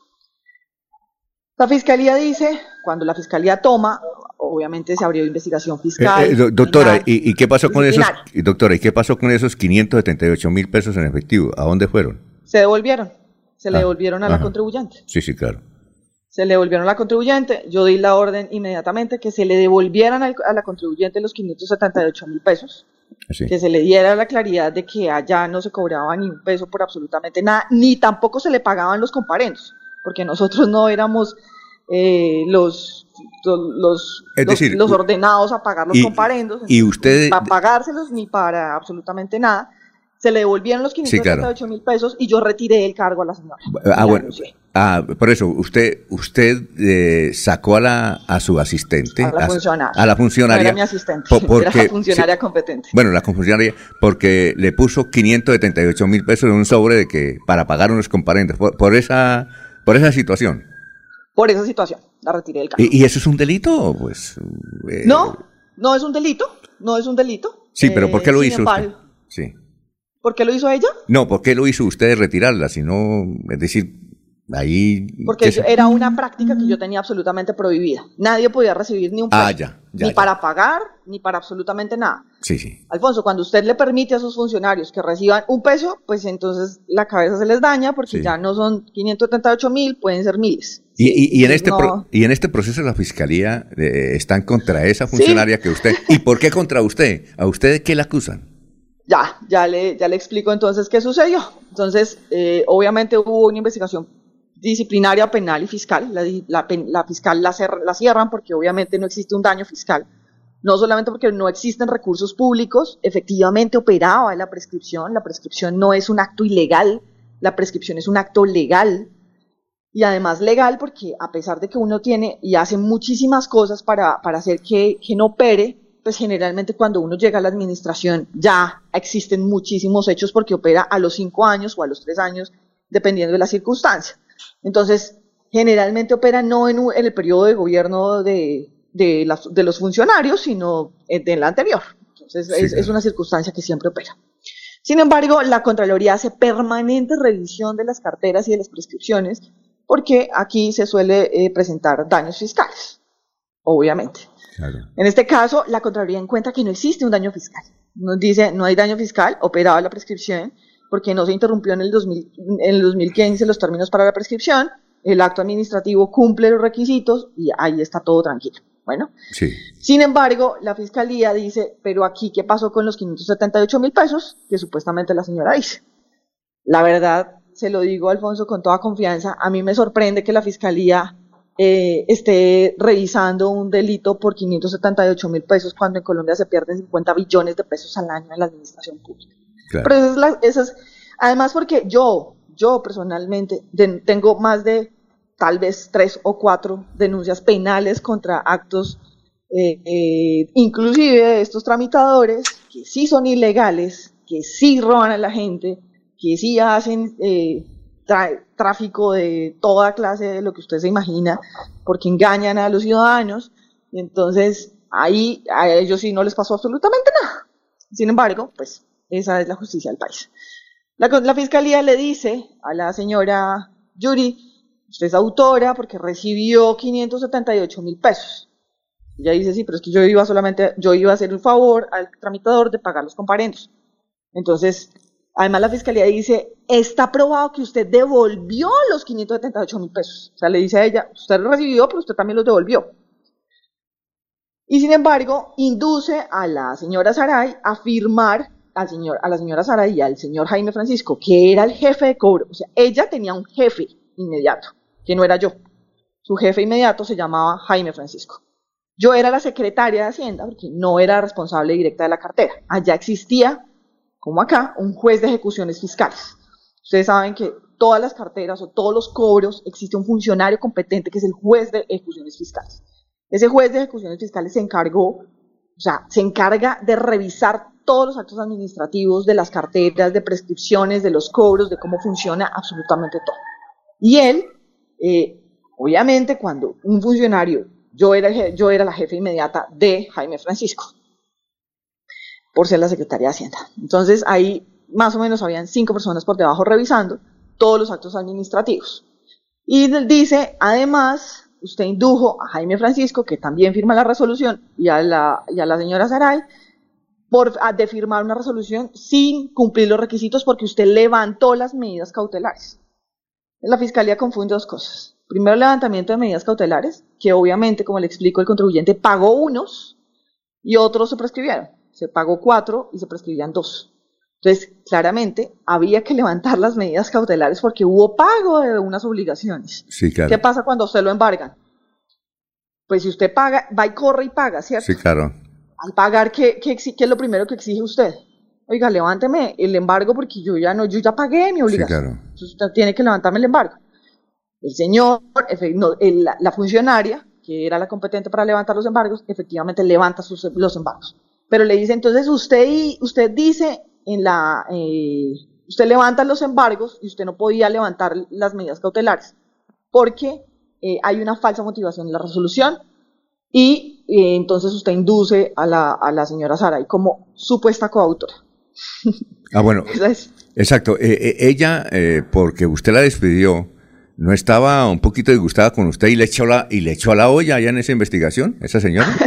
seguro. Ah, ya. Seguro, ella sí estaba, ella sí está disgustada conmigo, era normal. Yo la retiré de su cargo por los 570, por el rollo de los 578 mil pesos. Sí.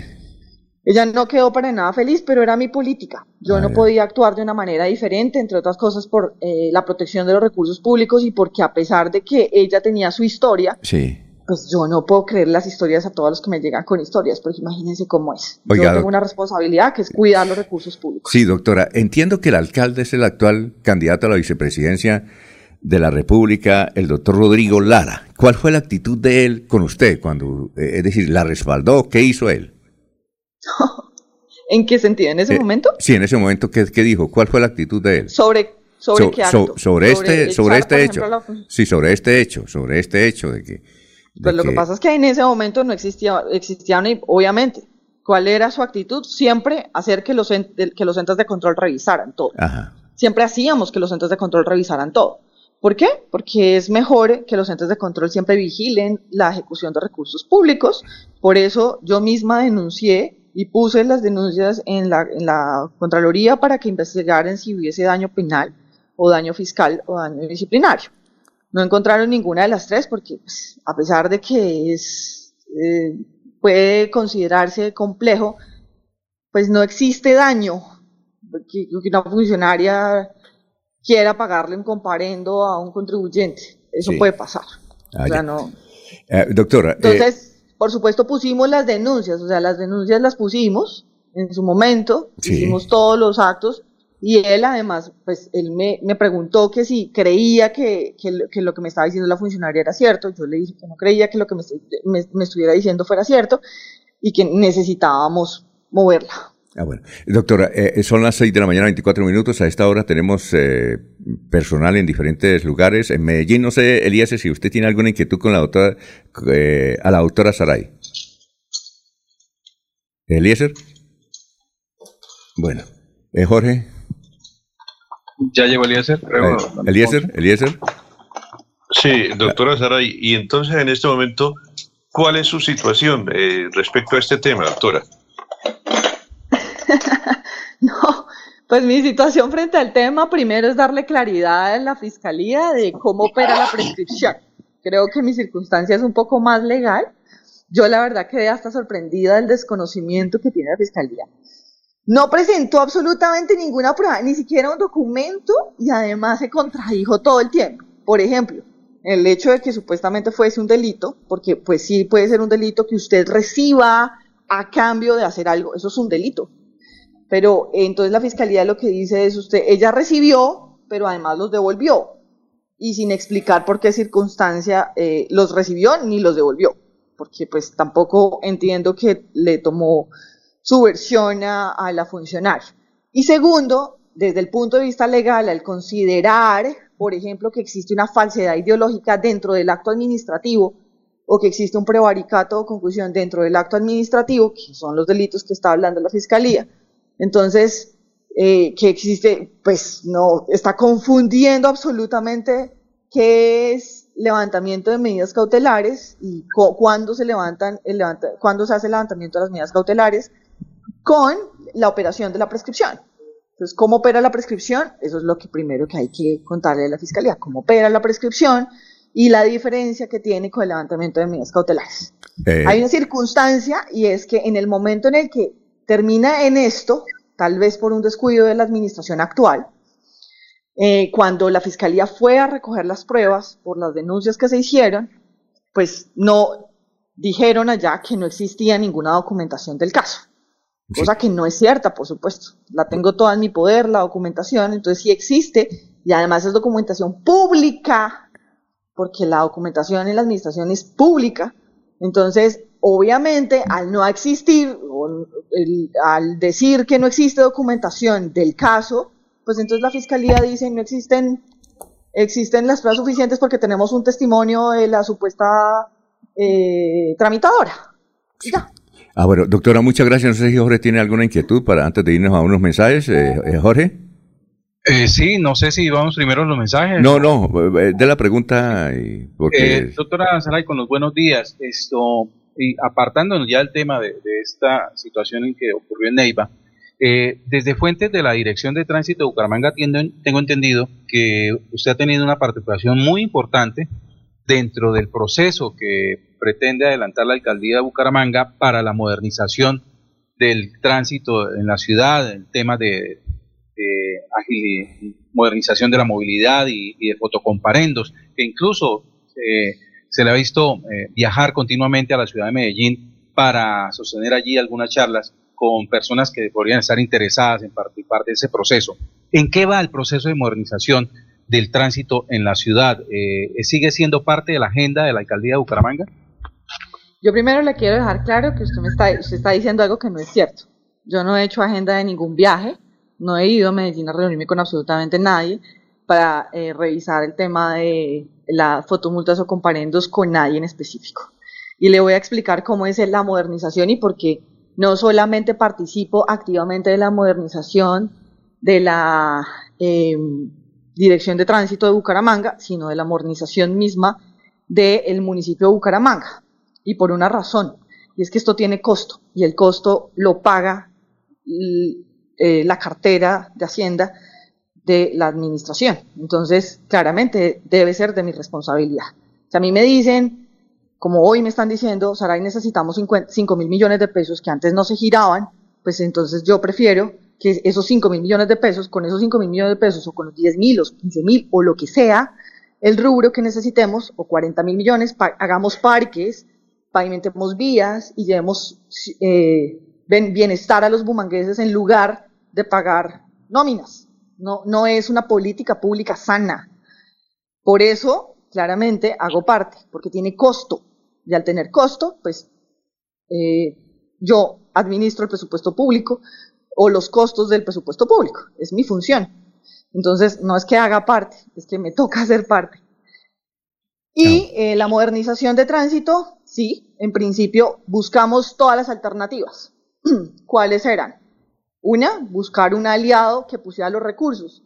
¿Cuánto vale la, modernización de tránsito? 40 mil millones de pesos. Entonces, todos decíamos, si el presupuesto de tránsito vale 35 mil millones de pesos, esto son cifras reales, si el presupuesto de tránsito vale 35 mil millones de pesos y la modernización vale 40 mil, ¿cómo la pagamos?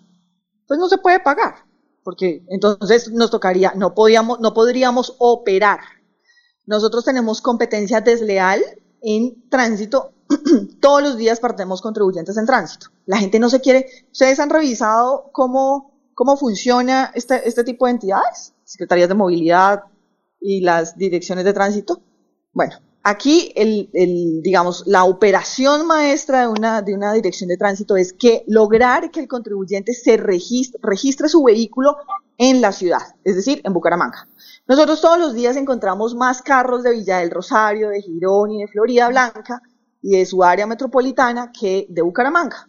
No por una razón diferente que cuando la gente va y compra su carro, le dicen, oiga, es que en Villa del Rosario no le cobran impuestos. Entonces usted matricúlenlo en Villa del Rosario, no en Bucaramanga.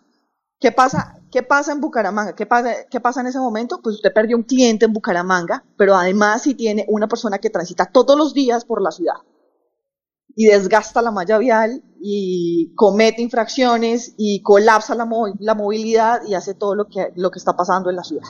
Para eso es que funcionan las direcciones de tránsito de, de las ciudades. Entonces, si usted pierde contribuyentes, usted no solamente no está garantizando la sostenibilidad de la dirección de tránsito, sino que además está colapsando la ciudad con vehículos que ni siquiera le están tributando un solo peso a la ciudad. Eso es lo que pasa con la dirección de tránsito. Así que como nosotros perdemos, nosotros que tenemos en Bucaramanga hoy, Girón, que es muy efectivo en los trámites, y Villa del Rosario, y que además no tiene un solo eh, alférez, por ejemplo. No tiene un solo alférez, es decir, no tiene un solo costo asociado a la operación de tránsito. Y además, no tiene una ciudad colapsada de la movilidad. Entonces, todo el mundo va y le paga el registro de matrícula de su vehículo a Girón, a Villa del Rosario, pero nosotros somos los que pagamos la movilidad, la semaforización, la repavimentación, eh, todo en la ciudad. Y esos costos son los que tienen que pagar los otros bumangueses que no tienen nada que ver porque son costos que salen de los impuestos de los bumangueses. ¿Sí? Entonces nosotros teníamos una propuesta de 40 mil millones de pesos. le decíamos, bueno, era una alternativa, no era una imposición, por supuesto. Había otra propuesta que fuera que lo hiciéramos netamente público. Al ver los números y decir, la dirección de tránsito produce 35 mil millones de pesos, pero la modernización vale 40 mil millones de pesos. ¿Cuál es el raciocinio normal? Nosotros tenemos 100, puedo errar, 110, 113 alférez. Eh, y con 113 alférez no hacemos, no, logramos controlar la movilidad de la ciudad. Eso lo, sabe cualquier persona que conoce Bucaramanga y que anda diario en Bucaramanga. Entonces usted dice, oiga, pero la ciudad cómo está colapsada, ¿no? ¿Y dónde están los alférez? Eso es lo primero que piensa, ¿no? ¿Cierto? Cuando va en su carro. ¿Dónde están los alférez? Pues es que solamente tenemos 100. 100 personas humanas que además tienen labores y que además pues ya cumplieron todas sus jornadas y, y muchos están a punto de pensionarse. Entonces de esas 100 tenemos 50 solamente activas y 50 pues no logran controlar la movilidad de las ciudades, literalmente imposible. Entonces, le, pero las personas a la hora de comprar su vehículo dicen, no, yo mejor me voy para Villa del Rosario, pero los costos los, los está pagando Bucaramanga. Ah, bueno, entonces tenemos 35 mil millones de pesos, entonces ¿cómo pagamos la modernización? No, pues la solución es las fotomultas. ¿Y cómo compramos las, las, las cámaras de fotomultas si no tenemos la plata?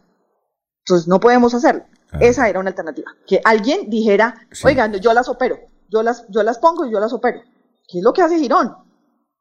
Ah, ¿Qué es lo eh, que hace la mayor parte de todo el país? En Bogotá funciona así, en Medellín funciona así, en eh, Jorge, es que no tenemos mucho tiempo porque tenemos que ir a unos mensajes. Doctora, le, le, agradecemos. y, doctora, lo otro era que lo, pagara, que lo pagáramos netamente de nuestro presupuesto público, lo cual es difícil porque entonces dejamos de hacer colegios, dejamos de hacer vías, dejamos de hacer para pagar cámaras. Y lo tercero era que buscáramos fuentes de financiación dentro de tránsito para poder pagar la modernización de la ciudad. Lo bueno es que todo el mundo está de acuerdo con la modernización. Lo malo es que nadie pone soluciones. Doctora, como pasó en la entidad. Doctora, le, propongo cualquier día venir a los estudios de Radio Melodía y hablar sobre su gestión, sus, eh, esas inquietudes que tiene Jorge y muchos oyentes sobre la administración de Bucaramanga, ¿le parece? Claro que sí, con todo gusto, siempre dispuesta. Bueno, doctora Saray, muy gentil por haber estado aquí en Radio Melodía. A ustedes muchas gracias. Que ah, estén muy bien. y a los oyentes muchas gracias. Bueno, mucho, la Secretaria de Hacienda de la ciudad de Bucaramanga, Saray Rojas, 6 y 34.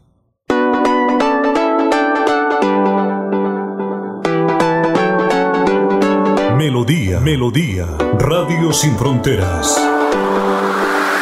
Escúchenos en cualquier lugar del mundo.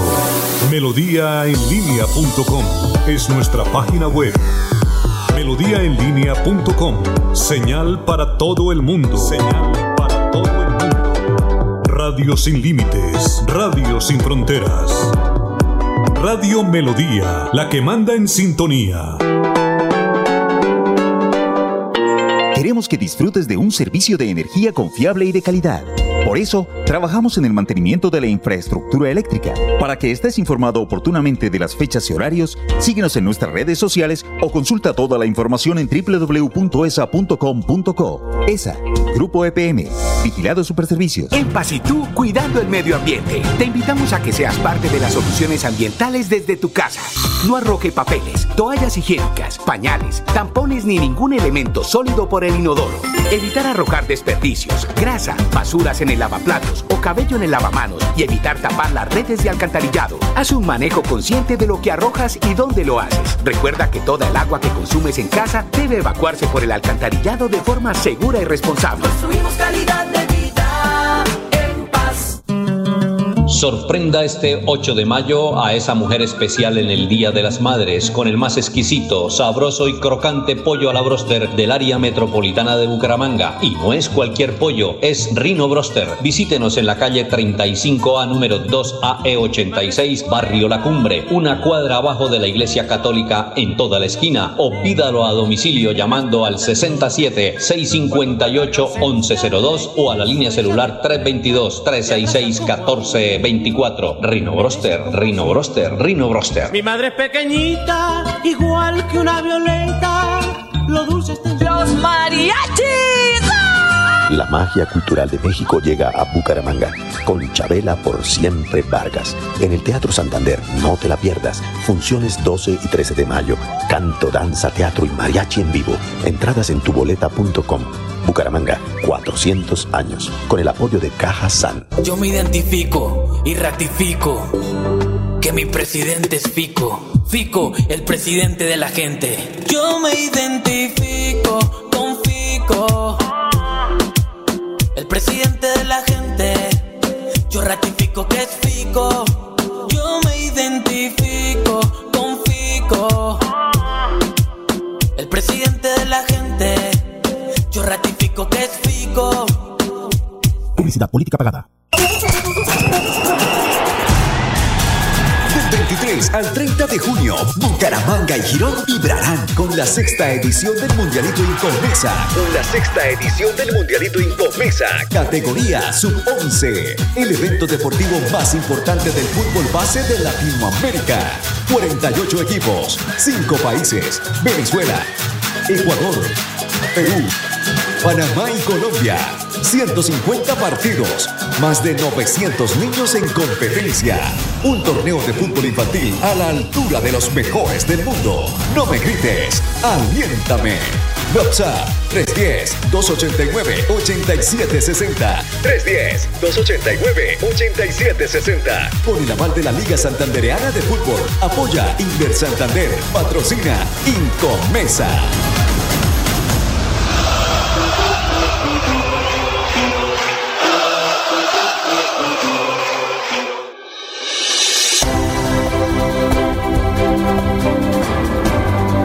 Información y análisis.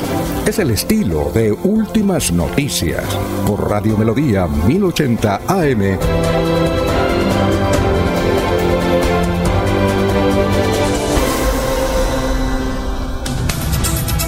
Ya son las 6 de la mañana, 38 minutos. Tenemos muchos mensajes, pero vamos con eh, Sabino, que está ahí eh, en la línea para darnos a conocer las tendencias. Sabino Caballero, director de Melodía en línea.com. Sabino, ¿cómo está? Eh, tenga usted muy buenos días y cuáles son las tendencias de hoy jueves.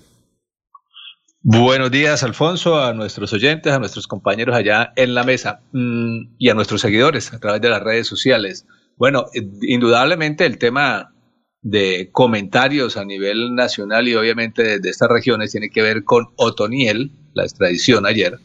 Otoniel, pero también se encuentra como clan del Golfo o Corte Suprema, incluso la gente está opinando al respecto y obviamente eh, tiene que ver con la decisión que se tomó por parte del gobierno nacional y del Consejo de Estado que permitió la extradición del líder del clan del Golfo, alias Otoniel. Eh, recordemos que el alto tribunal levantó la medida cautelar que se le había concedido a la, por parte de las víctimas que habían solicitado. La idea era que él diera aquí declaraciones, inicialmente en Colombia y en y en este país, pues digamos, tenemos siempre razones y motivos para estar a favor o en contra. Y esta es una, pues digamos, de los que generó bastante eh, polémica. En los medios nacionales se registró hasta algunos detalles, por ejemplo, que que lanzó un madrazo, que lloró antes de subir al avión, en fin. Y hubo eh, también reacciones por parte de los candidatos, entre ellos Rodolfo, que estuvo en totalmente en desacuerdo con la extradición, que porque primero debería rendir informes en Colombia. Y allí queda, pues digamos, salpicado en este caso de Santander el senador Miguel Ángel Pinto, porque la Corte Suprema, sin embargo, tomó la decisión de abrir indagación contra Miguel Ángel Pinto y otros excongresistas salpicados por alias Otoniel. Lo curioso es que el senador ya había explicado también a través de su cuenta en Twitter y a través de un comunicado de prensa que es un homónimo, que no se trata de él, sino de otro Miguel Ángel Pinto, porque falta nombrar el segundo apellido. Pues tendrá él que dar explicaciones porque la Corte Suprema de todas maneras tomó la decisión de enviarlo o de llamarlo a indagación. Lo cierto también es que el presidente Duque eh, ha advertido también, ha explicado que Otoniel deberá seguir cooperando desde Estados Unidos. De allí se podrán tomar las declaraciones. Esperemos a ver qué más sigue pasando y si efectivamente se da en momentos en que se estaban prendiendo el ventilador. Y el tema dos, también se sigue hablando, véalo como quiera, Madrid, Liverpool, Champions. Eh, se sigue hablando del tema, pues después del partido de ayer que el Real Madrid que clasificó a la final de la Liga de Campeones, y entonces esperar el encuentro final con el Liverpool, donde la expectativa en Colombia está precisamente porque está nuestro compatriota Luis Díaz. Son esos dos temas, digamos, los candentes en este momento. Sí, eh, lo que no se entiende es eso. La Corte Suprema de Justicia, sin embargo, pese a lo que usted menciona, Miguel Ángel Pinto dijo, quiero el segundo apellido. Y cuando eso, es decir, hace 20 años que supuestamente yo hice contratos con el, la gobernación de Cundinamarca y otros departamentos, Antioquia, eh, yo nunca, eh, en esa época yo no, no, era ni funcionario público, estaba estudiando. y vea, la Corte no, no, no le creyó y lo, y lo llamó, ¿no? Exactamente, pues me imagino será para seguir el proceso y por lo menos aclarar la duda, pero si ellos deberían tener el segundo apellido para saber de quién se trata y, llamar realmente al que es, ¿no? Exacto.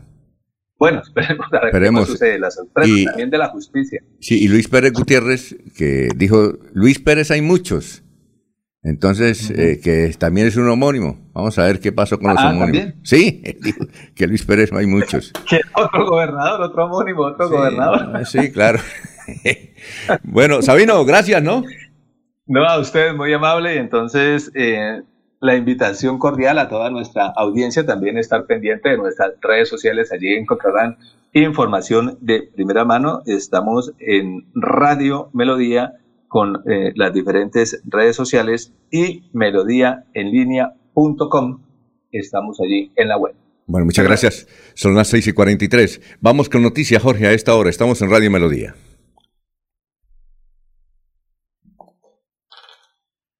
Jorge, bueno, con Eliezer. Eliezer, ¿vamos con usted? Sí, señor. Eh, vamos con noticias.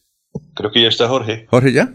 Ah, bueno. Sí, sí. Ah, bueno, listo. Gran Jorge. Está tomándose el café de la mañana. Está organizando aquí en las notas y encontré que uno de los muy sentidos con la extradición de Otoniel es el equipo de noticias de, Caracol Radio, quienes vía tutela habrían logrado... Caracol Radio, Caracol Televisión, ¿no era, ¿no era Caracol Televisión? Sí, Caracol Televisión, Caracol Radio, estaba el equipo ahí, que vía tutela habían logrado que la fiscalía les autorizara una entrevista con Otoniel fijada para el día de hoy. Sí, claro. Y se quedaron con todo el paseo montado y no fue posible pues realizar esa entrevista. Ahora pues tocará hacerla ante las autoridades estadounidenses para ver si se logra ese espacio y poder hablar con Otoniel. No, y además lo que dicen los periodistas de Caracol, y es que les habían pedido de todo. ¿Qué tipo de cámara? ¿Cuál era el, la cámara, las referencias de la cámara? ¿Qué personas iban a ir al noticiero a hacer la entrevista? que inclusive un formulario de muchos detalles, el perfil de las personas que iban a acompañar, el de la producción y los periodistas que iban a acompañar 45 minutos para la entrevista y mire, y habían ganado tutelas además, ¿no? Habían hecho todos los trámites ante los abogados de Otoniel y ante la fiscalía, ante la corte, ante y el IMPEC, y el IMPEC.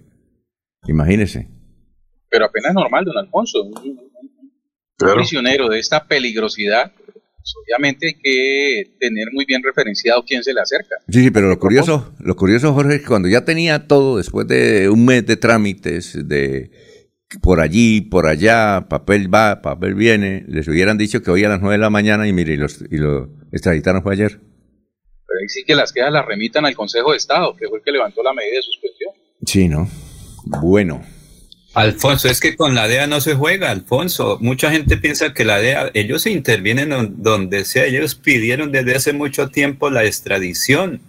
Es el gobierno americano, guste o no nos guste, pero ellos estaban sobre llevárselo para que allá cante. No sé a qué ritmo vaya a cantar allá, pero allá va, a decir muchas cosas. Cante, aunque no cante. Bueno, don Eliel.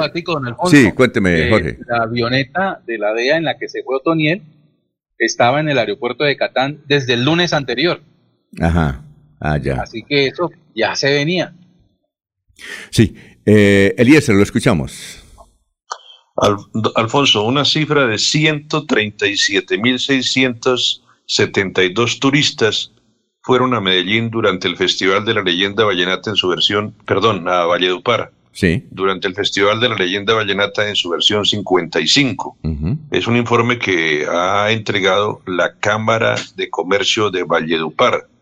De acuerdo eh, a las encuestas realizadas y a los datos que recopilaron, el gasto promedio de cada viajero que fue a Valledupar fue de 2.268.571 pesos. ¿En qué gastaron la plata los visitantes a Valledupar, Alfonso? 27% en alojamiento. Transporte hasta la capital mundial del vallenato, 21%. Alimentación, 15%. Este es un porcentaje importante, el que sigue, Alfonso. Bebidas alcohólicas, 14%. Asistencia a eventos 13%, desplazamiento dentro del departamento 5% y en la compra de artesanías o recordatorios o regalos el 3%. Dijo el presidente de la Cámara de Comercio de Valledupar que el sector hotelero debe humanizar las tarifas de hospedaje. Eh, me parece que en Valledupar se estila algo que ocurre en muchas ciudades del país, que cuando hay un evento de estos eventos que son visitados por mucha gente, duplican las tarifas o le suben a las tarifas. Pasa no solamente en la parte hotelera, también pasa en los alimentos. Y creo que esto ocurre en Valle Par con ocasión del evento anual del Festival Vallenato. Entonces, eh, cifras importantes que se entregan sobre este evento. El 43% de los visitantes eran costeños, el 25% eh, llegaron de otras ciudades del país, un 15% de Bogotá, de otros municipios del, del Cesar llegó un 13% de población y del exterior llegó el 5% de los visitantes que fueron este año al Festival Vallenato que ganó el señor Almes Granados, eh, reconocido miembro de una familia de acordeonistas de eh, la región vallenata del país, don Alfonso. Bueno, vamos a una pausa antes de ir con don Laurencio. Son las 6 y 49 minutos. En Pasitú, cuidando el medio ambiente, te invitamos a que seas parte de las soluciones ambientales desde tu casa. No arroje papeles, toallas higiénicas, pañales, tampones ni ningún elemento sólido por el inodoro. Evitar arrojar desperdicios, grasa, basuras en el lavaplatos o cabello en el lavamanos y evitar tapar las redes de alcantarillado. Haz un manejo consciente de lo que arrojas y dónde lo haces. Recuerda que toda el agua que consumes en casa debe evacuarse por el alcantarillado de forma segura y responsable. Construimos calidad de Escucha Últimas Noticias por Radio Melodía. Últimas Noticias por Radio Melodía, la que manda en sintonía. Son las 6 y 49. Los oyentes, Rubén Olarte de San Vicente dice, se llevaron a Otoniel porque aquí estaba hablando mucho y estaba echando a la olla a muchos políticos. Juan Carlos eh, Rico Larrota, una pregunta, hay que preguntarle al senador Pinto cuántos votos sacó al Senado en Arauca 2018. Gustavo Pinilla Gómez, la Dirección de Tránsito de Girón de la familia Tavera paga a los vendedores de vehículos por incentivar matricularlos en esa dependencia. El municipio recibe una bicoca. William Rodolfo Niño Mancipe dice, creo que a la doctora Saray le falta una asesoría penal. Si la indujeron a un error, como ella dice, es aceptando que firmó un documento que va en contra de la moral de la administración eh, pública. Solo le queda que le apliquen un principio de oportunidad para que no la condenen. Eh, Maribel Cáceres dice también estoy viendo. Jairo Cala Rodríguez, periodista, debe estar en San Gil. Un saludo fraternal para todo el equipo de Radio Melodía, donde esté. Puede estar en San Gil, puede estar en Los Santos, puede estar en Río Negro. Gustavo Penilla Gómez dice, ¿quién es el padrino político de Saray Rojas? ¿No hay un profesional en Bucaramanga para desempeñarse como secretario de Hacienda? Marta Suárez, todas esas circunstancias pasan por el clientelismo, dan el empleo en diferentes entes públicos y estos contratistas no tienen ni la mínima idea de la normatividad de la función pública, además que en la mayoría de veces esos contratistas solo van a cobrar el salario. Así es Floría Blanca dice, desafortunadamente todavía existen mañosos incrustados dentro de las instituciones, muchos se creen dueños del poder y mandan más que los jefes, falta de control y muchos más mensajes. Don Laurencio. Alfonso, el gobernador Mauricio Aguilar, corregimiento Tres Veredas, Gualilo Bajo del municipio de Bucaramanga. Gobernador Mauricio Aguilar Hurtado entregó unidades productivas a campesinos. Eso sí es lo que hay que hacer, Alfonso, entregarle cosas a la gente porque un campesino que logre tener algo, pues mejora su nivel de vida, trae sus recursos y después eh, se ven los resultados en las plazas de mercado de Bucaramanga, donde nosotros compramos nuestros productos o los habitantes del área metropolitana. Pero escuchemos al gobernador Mauricio Aguilar Hurtado.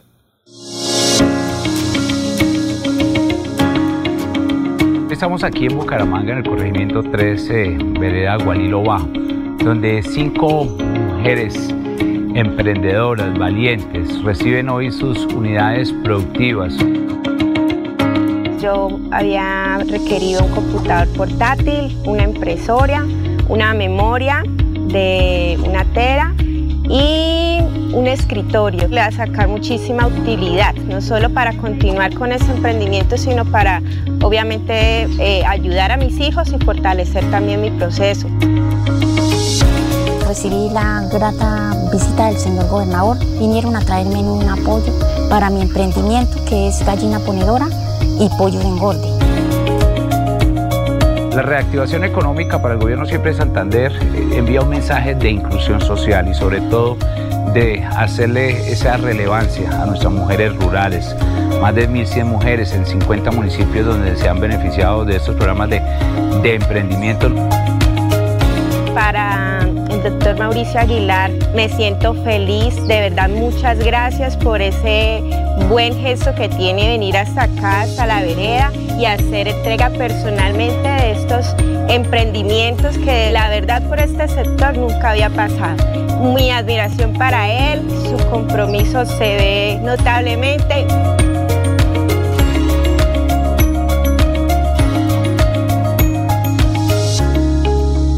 Bueno, son las 6 eh, de la mañana, 53 minutos. Dice William Niño de, de Suratá. Dice, buenos días, ¿cómo es posible que un periodista de ahí de la mesa de trabajo señala que algo que no es cierto? Lo, dijo, lo que dijo la secretaria de Hacienda me parece grave. ¿De qué sería? Bueno, eh, le, escribí aquí a William que nos dijera sobre qué tema, sobre básicamente qué tema. Son las 6 y 54. Y ahora sí vamos a escuchar eh, este mm, informe completo de Paula Granados donde habla cómo fue el procedimiento donde murieron dos personas. Un venezolano de 35 años admitió que violó y mató y echó al río a una jovencita que estaba cumpliendo 16 años de edad, ¿ya? Eh, que estudiaba en el Pueblo Nuevo, perdón, Barrio Nuevo, Pueblo Nuevo. Eh, Laurencio dice que es Pueblo Nuevo, aquí me dicen que es Barrio Nuevo. Bien, de El Playón que queda en límites con Cáchira, norte de Santander. Pero la niña estudiaba era en el playón. Escuchemos este informe completo. Este hecho es el que se puede llamar un caso por eh, justicia a mano propia. Este sujeto de 56 años ya tenía estudiados los movimientos de esta menor de 15 años que todos los días salía muy temprano en la mañana por una vereda de allí de Cáchira rumbo a su colegio. El hombre la abordó eh, sin ella saberlo, ella le alcanzó a tomar una foto. La niña posteriormente apareció violada y asesinada. Pero fue tal la indignación de la comunidad de allí de Cáchira que después de que este sujeto fuera detenido, una turba de casi cerca de 80, 100 personas llegaron a la estación de policía, lo sacaron de allí y a punta de palo y machete lo asesinaron. A las 5 y 30 de la mañana, como todos los días, la adolescente Karina Blanco, de 15 años, se dirigía a pie hacia su colegio por la vereda La Sardinata, en norte de Santander. Fue entonces cuando se percató que un hombre la perseguía. La niña de inmediato le tomó una foto a distancia y se la envió a un conocido. La joven nunca llegó al colegio. Su familia temió lo peor. Ya habían recibido la foto del sujeto. Su mamá se dio pronto a la búsqueda de su hija con varios vecinos. En la mañana, la defensa civil hizo un barrido por la ruta que siempre tomaba la menor. Fue cuando encontraron su maleta de colegio con sus cuadernos. Metros más arriba hallaron a Karina apuñalada y ya sin vida a la orilla del río. Gracias a esa foto, la última que logró mandar desde su celular, las personas de la región dieron con el paradero del hombre, quien se escondía en una vereda cercana al río donde dejó abandonado el cuerpo de la niña. Lo empezaron a interrogar hasta que el sujeto confesó que la había violado y asesinado. Posteriormente aparece asesinada y posiblemente abusada en un río de este sector. Alguien cercano a la joven manifiesta que la joven envió unas fotografías y unas imágenes de una persona del sector quien la estaría persiguiendo por esa zona rural. La familia y una turba de este corregimiento salen en búsqueda de la persona que aparece en las fotografías de inmediato la furia se apoderó de los habitantes quienes lo empezaron a golpear. Minutos más tarde llegó la policía que logró trasladarlo a una estación, pero la rabia de los vecinos era tal que cerca de 80 personas llegaron a la estación exigiendo que sacaran al hombre para hacer justicia por mano propia. La policía entonces decidió subirlo a un vehículo para llevarlo a otro lugar de retención. Sin embargo, la indignación y el dolor por el asesinato de la niña era tan fuerte que los vecinos atravesaron un camión para no dejar pasar el vehículo y de allí lo sacaron a la fuerza. El hombre fue linchado con garrote y machete y finalmente murió por los golpes que le fueron propinados. El cuerpo de la niña fue enviado a medicina legal. Giovanni, lo que se ha sabido de este hombre de nacionalidad venezolana es que vivía muy cerca a la vereda donde habitaba la niña, por donde pasó y la asesinó. Tratan las autoridades de establecer si este hombre tenía antecedentes penales, ya sea de violencia intrafamiliar o de violación a otras menores de edad. Por lo pronto, el cuerpo de la niña continúa en medicina legal y pues eh, su familia desconsolada esperan que le entreguen los restos mortales de su hija. La información desde nuestra redacción, Paula Granados.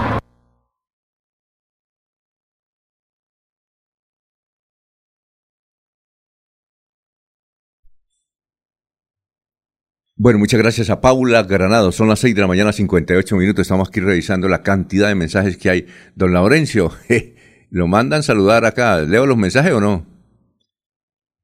¿O no? ¿O, usted se disgusta? Yo, a mí no me... que se toma la molestia de escribir, no con tranquilidad, que eso se llama una corrección fraterna, Alfonso. Yo no tiene que aceptarlas y yo las acepto porque en la calle también me dicen, Laurencio, es que tal cosa. Y le digo, bueno, gracias, muy amable. Si quiere hacemos un comité de defensa suyo. Le dije, no, no, tranquilo, no se preocupen que eso no es. Entonces, no, eso es normal, Alfonso. Y gracias a esa gente que se toma la molestia de escribir, porque son oyentes que todos los días están pendientes desde las 5 de la mañana como muchos campesinos que nos escuchan todos los días, Alfonso. Por ejemplo, nos escribe Johanna Duarte, dice, yo soy amiga de Laurencio, pero noto que Laurencio siempre le hace un puri reportaje a Mauricio Aguilar, que es el mejor, que el más bonito, que, que, que eh, Mauricio, mucho, le voy a mandar el mensaje. Johanna Duarte se llama, ahí está el nombre. Dice, ¿será, que lo, ¿Será que lo nota solo ella?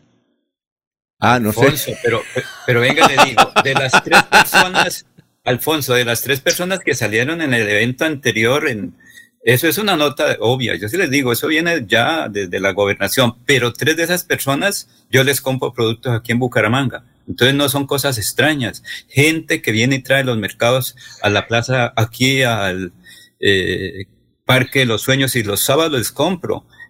Para eso invierto algunos centavitos en comprarle a la gente del campo, porque Alfonso. Ahí le oí el nombre. Vale que ellos produzcan y si no, no se los Ahí le oí el nombre, Johanna Duarte, para cuando se le encuentra, ella le dijo, diga a Laurencio que todas las veces es un report, un reportaje a Mauricio Aguilar. Eso dice. que es el gobernador de todos los santanderianos, guste o no nos guste, pero es el mandatario, como el alcalde de Bucaramanga, el ingeniero Juan Carlos Cárdenas. Entonces, es el que manda, quieran o no, Alfonso. Ah, bueno. Eso ah, es normal. ¿Cierto? A mí me parece normal porque si va al campo a llevar unos elementos, cosas que no hacen muchos, porque todos defienden al campesino, pero no le llevan nada, Alfonso. Muy bien, perfecto. Desde otro punto de vista, Alfonso, se podría decir que Laurencio cumple cabalmente con el cubrimiento de sus fuentes asignadas. Ah, sí. le asignaron las fuentes de la ESA y la fuente de la gobernación principalmente, y él hace un trabajo minucioso sobre ese tema. No, y otro, otro, otro asunto importante para Laurencio es que Laurencio defiende a sus amigos independientemente. Es amigo de sus amigos. ¿Oyó? Así es que si Eliezer, usted va a ser alcalde de contratación, jefe de prensa, eh, Laurencio, que se lo defiende, lo defiende, lo defiende. ¿Oyó? Ya me, ha postulado, ya me ha postulado varios años, varias temporadas me ha postulado el propio Laurencio, Alfonso. Pero no ha querido Eliezer correr el riesgo, porque eso es además un riesgo ser alcalde, Alfonso. Ah, bueno. Eso no, o sea, me refiero porque la gente, si se trabaja bien y si no se trabaja mal, mire lo que me acaban de criticar. Sí. ¿Qué tal Eliezer por allá en una vereda entregando productos a la gente del campo que tantas necesidades en contratación en Guacamayo, en las zonas rurales de Santander, que hay tanta necesidad, donde el campesino se levanta a las 3 de la mañana, nos gana a trabajar y no ve los recursos. Laurencio, vamos a una pausa para Jorge. Jorge, ¿sí? Al paso que va Eliezer va a terminar este edil de una comuna en Medellín. Sí, oiga, eh, Jorge, aquí le mandan un saludo también. Y, un regaño y, a Jorge y un regaño también para usted que usted fue el que se puso a inventar de que la secretaria de Hacienda iba a ir a Medellín que es por eso que lo critican. iba a ir no don Alfonso que ha ido ah, que ella haya dicho que no es otra cosa ah bueno muy bien no, el que está en Medellín es Eliezer Galvis, el que está en Medellín es Eliezer Galvis, que nos está haciendo un buen, excelente trabajo allá. Muy bien. Bueno, vamos a una pausa que ya está Diego. Siete, dos minutos. Aquí Bucaramanga, la bella capital de Santander. Transmite Radio Melodía, Estación Colombiana, HJMH, 1080 kilociclos, 10.000 vatios de potencia en antena, para todo el oriente colombiano. Cadena Melodía, la radio líder de Colombia. El sábado 7 y domingo 8 de mayo estará en Bucaramanga el doctor Ricardo González, atendiendo en el Hotel Cabecera Country, calle 48, número 3429. Agende su cita médica. Tratamientos con medicamentos naturales. Recuerde, el sábado 7 y domingo 8 de mayo estará en Bucaramanga el doctor Ricardo González. Agende su cita médica llamando a la línea celular 313-392-2623. 313-392-2623. Melodía es la radio que lo tiene todo. Noticias. Deportes. Música. Variedades.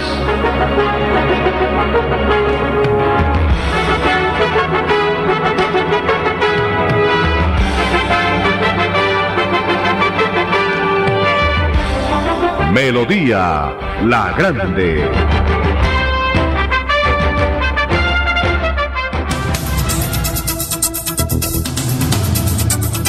Muy bien. Eh, bueno, Diego, eh, ¿cómo está? Muy buenos días. ¿Qué más? Alfonso, buenos días, ¿cómo está? Oiga, me estuvo llamando, pero no, no, no alcancé a contestarle porque estaba al aire. No, no, no se preocupe, fue que por error le marqué, pero estaba pendiente era de conectarme a la transmisión. Ah, eh, esperando mi regaño, no hay regaño para mí, no, nadie escribió. ¿En qué sentido? No, pues ya me dio envidia, como a todos les escriben para ah, regañarlos, pues. No, y a mí, a mí me dan con todo. Oiga.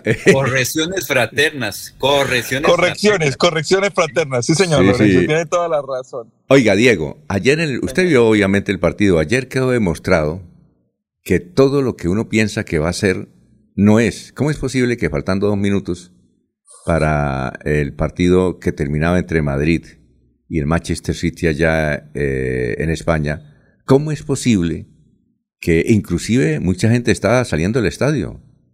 Sí. Eh, eso es como escribió un, un tuitero, el gran Pucheros, eh, César Betancourt Pucheros, decía, esta es la demostración de que el Real Madrid es Lázaro, resucita en cada partido, ¿no?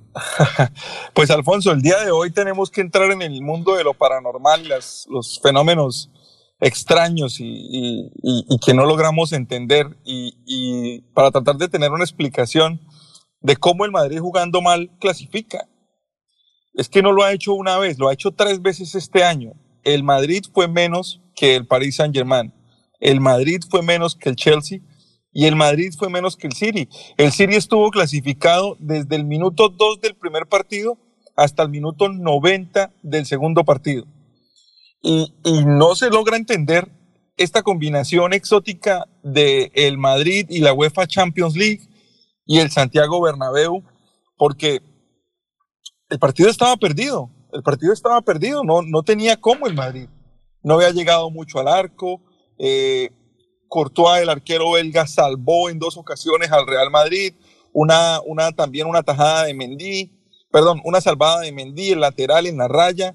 El Madrid terminó jugando en defensa con Lucas Vázquez, que es un muchacho de la cantera, con Mendy, con Nacho y Carvajal, estaban de centrales. Es decir, eh, todo, todo lo que, lo que le podía salir mal al Madrid le salió mal.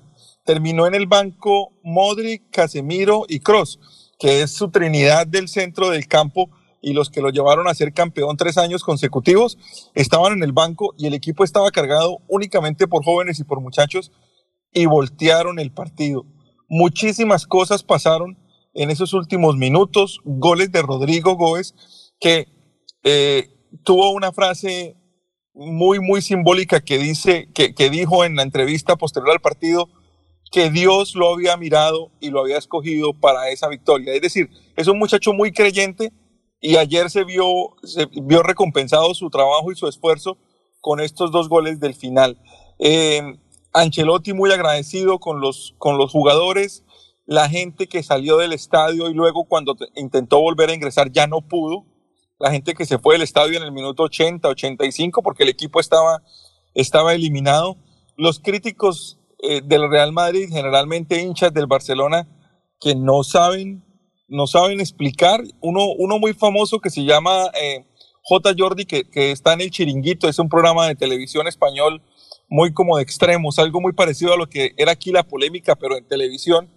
Eh, generalmente es un opositor al Real Madrid porque es un hincha furibundo del, del, del Barcelona. ¿Ese programa es de pues, televisión? ¿Ese de Chiringuito? Ese es un programa, el Chiringuito es un programa de televisión. Pero pues está, está muy en redes sociales también, ¿no? Sí, sí, sí, está muy en redes sociales. Ayer él tuvo que salir a decir que, que no podía sino aplaudir al Real Madrid porque porque no tenía cómo, o sea, ¿qué le podía criticar? O sea, no, no, no, no hay nada que hacer. Un equipo que está entregado y que está eliminado en el minuto 90 y resuelve la eliminatoria es una cosa, un fenómeno paranormal. Eso no es, no es una cosa común, no lo puede explicar el fútbol. Y parece que no se puede comprar. Porque si usted mira, el Chelsea, el Paris Saint Germain y el City son equipos que han sido hechos con chequera, con dólares, con dólares rusos, con dólares catarís, con dólares de los Emiratos Árabes. El, Manchester City es de un árabe, ¿no? Sí, el Manchester City es de un árabe. Es el mismo, eh, es, eh, es el mismo dueño de Minesa aquí. Eh, el mismo dueño de Minesa es el mismo dueño de ese equipo. Sí, sí, señor. Y, y, el, y el Paris Saint Germain es de los cataríes eh, usted sabe que el Paris Saint Germain es un equipo que viene del apoyo del Estado catarí y el Chelsea fue, pues lógicamente, el fortín de, de los rusos, del ruso, cuando que fue el que compró el Chelsea. Es decir, equipos que se han hecho con, con, con chequera, con, con dinero, pues no, no pueden comprar, pueden comprar jugadores, pueden comprar eh, tal vez títulos locales, y me refiero que los compran porque tienen buenos jugadores, no, no que hagan trampa para ser campeones pero no, no pueden comprar la mística y, y esa, esa magia que ha tenido el Real Madrid. Y ahora, pues tendremos una final de película, una final de infarto entre el Real Madrid y el Liverpool. Eh, se va a jugar en París. Eh, es la tercera vez que se enfrentan en una final. Ya una vez la ganó el Liverpool, ya una vez la ganó el Real Madrid. Esta es una, un desempate, por así decirlo, de la serie entre los dos. Eh, Salah, la figura del Liverpool, o una de las figuras del Liverpool, dijo que quería al Real Madrid porque quería la revancha de lo que pasó hace unos años cuando salió lesionado por Sergio Ramos en el partido de la final. Eh, y, estamos a la expectativa porque el Liverpool juega muy bien, el Manchester jugaba muy bien, el Paris Saint Germain jugaba muy bien el Chelsea jugaba muy bien y el Madrid gana. El Madrid gana los juegos. Eh, se hizo muy famosa una frase hace muchos años en, la que en la que creo que fue Franz Beckenbauer, eh, el, Kaiser alemán, el defensor alemán, eh, decía que el fútbol era un deporte que jugaban 11 contra 11 y al final siempre ganaban los alemanes. Pues parece que, que el fútbol de clubes es un deporte que juegan 11 contra 11 y al final siempre gana el Real Madrid. Porque, porque no, no hay ninguna explicación, Alfonso. Yo, la verdad, yo vi el juego y, yo decía, pero, esto qué, qué, contiene, esto qué es, esto no, no es normal. Una excelente jornada para la gente que le gusta el fútbol, mucha diversión, que es de lo que trata el deporte. Eh, muchísimas historias de aquí en adelante, todo lo que vendrá, todo lo que se va a hablar, todo lo que se va a decir. Eh, y, nada, pues un espectáculo súper garantizado para la que es sin duda una de las mejores Champions League de los últimos años. Es una, eh, ha sido un torneo apasionante, ha sido un torneo interesante, eh, con buenos partidos, con buenas eliminatorias, con sorpresas, y ahora vamos a tener una final digna del mejor torneo de clubes del mundo. Liverpool, Real Madrid, jugando en París. Eh, el, el, día antes de elecciones, ¿no? El, sí, señor. es a, qué hora es el partido? Ese sábado. ¿Al mediodía? Eso generalmente lo juegan, debe ser más o menos dos o tres de la tarde. ¿Hora de Colombia? Eh, hora de Colombia. Eh, generalmente, ah, siempre se jugaba los miércoles, pero hace ya algunos años lo cambiaron para jugarlo los sábados. La semana anterior se va a jugar la final de la UEFA Champions League y, el, y perdón, se va a jugar la, final de la, Europa League y la siguiente semana se juega la final de la UEFA Champions League. Em, eh, se, se, van a distribuir, ya se han vendido más de 15 mil boletas de antemano, de gente que no sabía quiénes iban a ser los rivales, los equipos de, de la final. Se vendieron más de 15 mil boletas. Ahorita le van a dar 20 mil a cada club. Le van a dar 20 mil a cada club para que cada club lo, venda entre sus aficionados la UEFA se va a quedar con 23 mil boletas para patrocinadores, para eh, amigos de la UEFA, para, eh, para hacer lobby, pues para su parte comercial. Eh, y así se van a distribuir las boletas. Son más o menos 70 mil personas que van a entrar en el estadio y el espectáculo del, del partido que sin lugar a dudas va a ser nuevamente una final digna del torneo. Bueno. Diego y Alfonso. Sí, cuénteme, eh, ¿cuánto le podría costar a un colombiano ir a esta final del día 28 de diciembre? Aquí tengo un dato. ¿El, de quién y qué? ¿Usted tiene el dato de quién y qué, tal vez? Léalo, léalo. No, tengo el dato que apareció en Pulso, que indica, Alfonso, que el rango de la boleta está entre 3.750 a 10.000 euros, es decir, podría costar entre 16 y 43 millones de pesos colombianos al cambio de hoy. ¿sí? Ir desde Bogotá, desde Bogotá a la final. Bueno, y que la gente está pues, averiguando paquetes para quedarse eh, tres días o para quedarse siete días o para quedarse cinco días en París, que es la sede de esta, de esta final, que el hotel más económico podría costar 200 mil pesos o hasta 700 mil pesos colombianos por noche para disfrutar, que alrededor de 25 millones de pesos le podría costar a una persona disfrutar de esa final. 25 millones de pesos colombianos. Con respecto, con respecto a eso le hago, le, hago dos comentarios, Eliezer. El primero es que para los aficionados del Real Madrid que quieren comprar la boleta directamente con el club, una de las 20 mil boletas que tiene el club, el costo, si usted es asociado del club, puede ir entre 60 euros, la más barata, y 600 euros la más barata. Es decir, si usted, es, si usted es socio del club, si usted paga una membresía, tiene un carnet, tiene opciones de comprar la boleta un poquito más económica.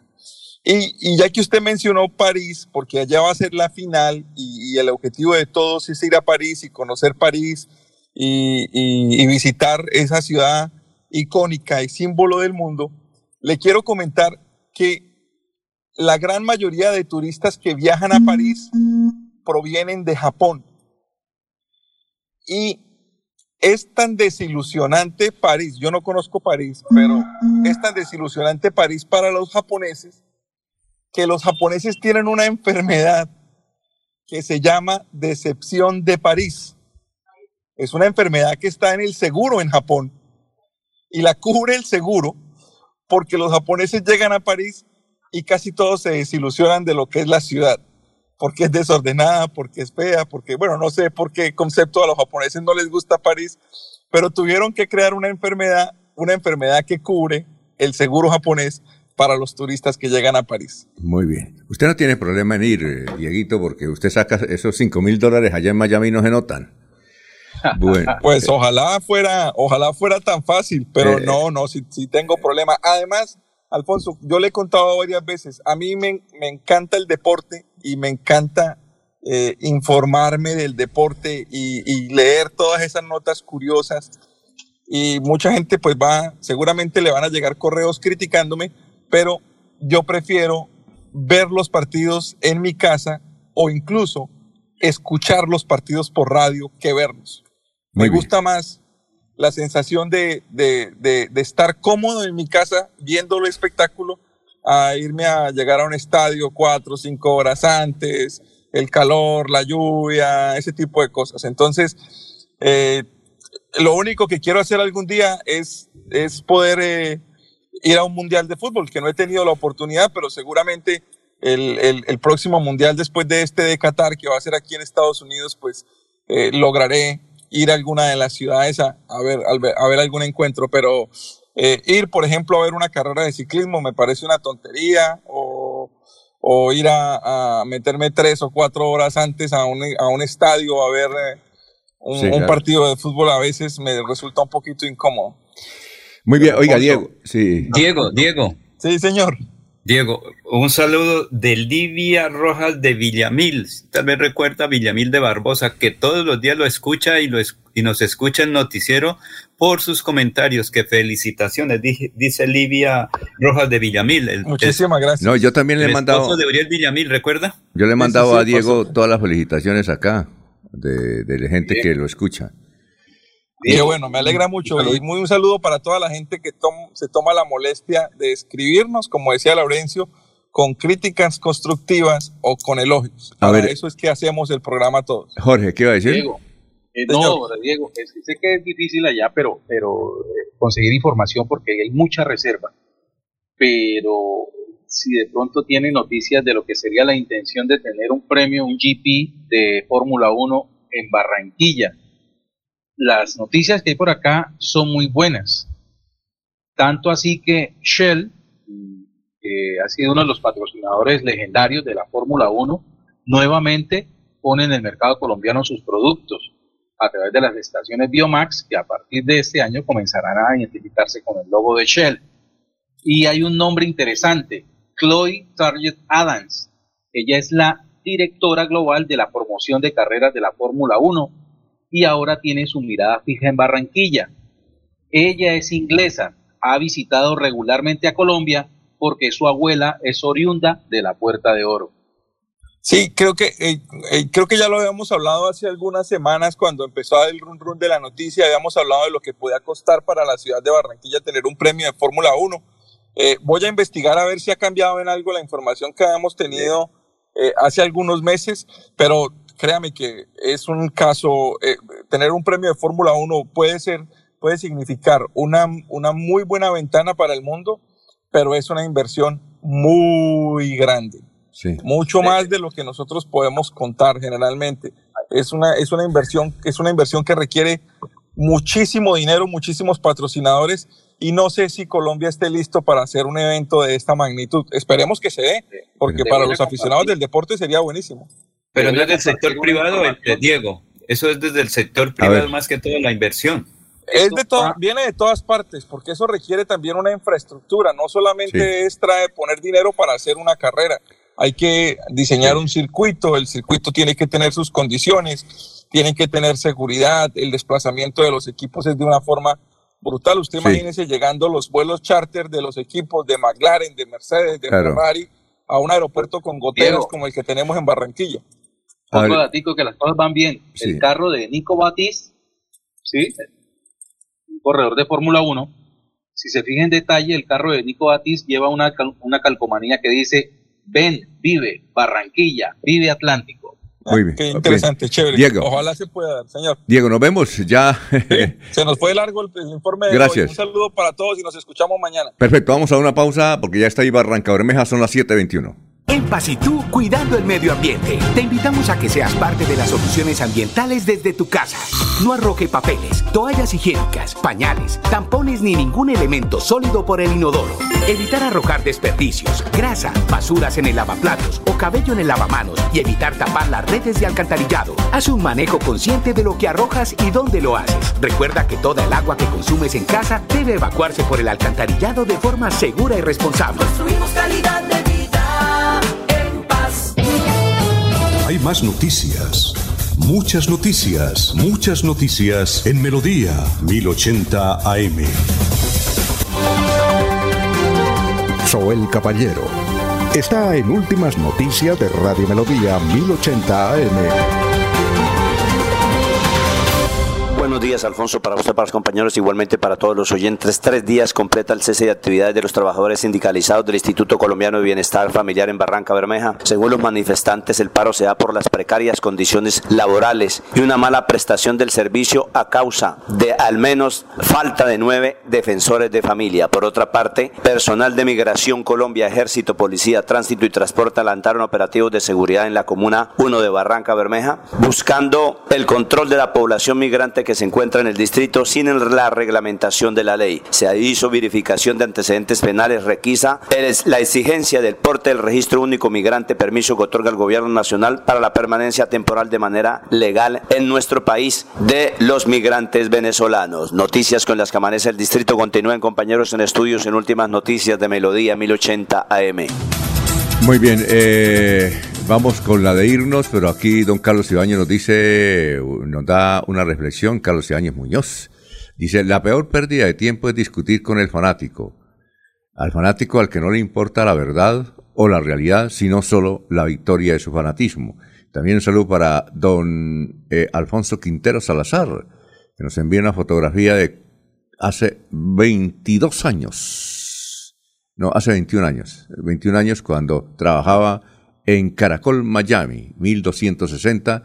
Eh, ahí hay una fotografía con los marinillos de la época y con Carla Arcila, otra periodista eh, antioqueña que ha triunfado allá en Miami.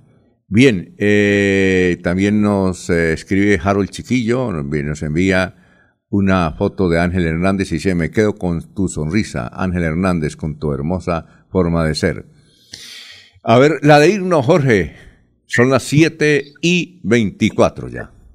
Don Alfonso, así como causa sorpresa, asombro el trino del senador Jaime Durán Barrera acompañando al candidato presidencial Pico Gutiérrez, algunos oyentes están preguntando para cuándo el trino de Nubia López. Está bueno. Voy a escribirlos en un Twitter, me dio una idea. Gracias, Jorge. Bueno, eh, Julio César Galvez Valderrama, que le fue muy bien en un saludo para él, le fue muy bien en Valle Dupar. Bien, eh, la de irnos, Eliezer. Eliezer. Alfonso, sí, Alfonso, desde el día anterior estoy tratando de averiguar el tema del salario nuevo de la Policía Nacional, de la información que se conoció respecto al decreto y al anuncio del señor presidente Duque. Eh, tengo ya la tabla de, de los, de los eh, sueldos, de las bonificaciones, pero la persona que me lo entregó me dijo, Eliezer, es un poco complicado leerlo y estamos en la búsqueda de una persona de alto rango en la policía en Bogotá que de pronto nos salga y nos explique sobre el tema. No sé si a ellos les interese, pero por ejemplo, Alfonso, un patrullero está ganando un millón ochocientos treinta y cinco mil setenta y dos pesos y en esas categorías, el de más alto rango, yo no manejo mucho las, las letras con las que se identifican los rangos de la policía. Eh, no sé si Jorge o usted me pueden colaborar. Uno que se marca como CM en mayúscula. Ese que es un... Creo que es el comisario, comisario, creo que, que es comisario. Bueno, bueno, ese se gana 3.817.320 pesos. Esos son los salarios actuales eh, con la modificación. Pero lo destacable es que se implementan unos subsidios que se dan a quien tiene un hijo, a quien tiene dos hijos, un subsidio para la cónyuge un subsidio para la cónyuge que tiene un hijo y un subsidio para la cónyuge que tiene hasta dos hijos. Hay subsidios para eh, quienes forman parte del conglomerado familiar de cada uno de los policías. Bueno, y eso será para mañana y ojalá tenga los solditos de los, de los generales y de los coroneles, ¿no? ¿No le parece? Eso, pues eso, sí, los, pues de pronto le preguntamos y conseguimos el entrevistado. Ah, bueno, pero dependemos de conseguir el entrevistado para que la nota nos quede bien clara, Alfonso. Perfecto. A ver, la de irnos, don Laurencio. Alfonso, pues mañana hablaremos de un hecho interesante que se cumple este fin de semana en Puente Nacional. La primera revuelta comunera fue ahí sobre el río Suárez, en el sector denominado para la época Puente Real de Vélez, donde se enfrentaron los comuneros con los españoles. Los españoles no querían dejar pasar a Galán con sus hombres hacia Zipaquirá. Y ahí hubo una primera lucha y ganó los criollos sí siguieron, pero eso es lo que se llama la primera batalla o revuelta de los comuneros en Puente Nacional, que este fin de semana se conmemora esa fecha interesante. Muy bien, ya, gracias, muy amable, ya está ahí preparado este médico que le habla muy bien a los oyentes sobre cómo mantener buena salud. Escuchémoslo. Enseguida está con nosotros, ya está preparado eh, el doctor Ricardo eh, González Farra en melodíaenlínea.com 1080m. Últimas noticias los despierta bien informados de lunes a viernes. En todas las áreas de la información regional, un periodista de Últimas Noticias registra la información en Radio Melodía 1080 AM y en melodíaenlínea.com. Director Alfonso Pineda Chaparro.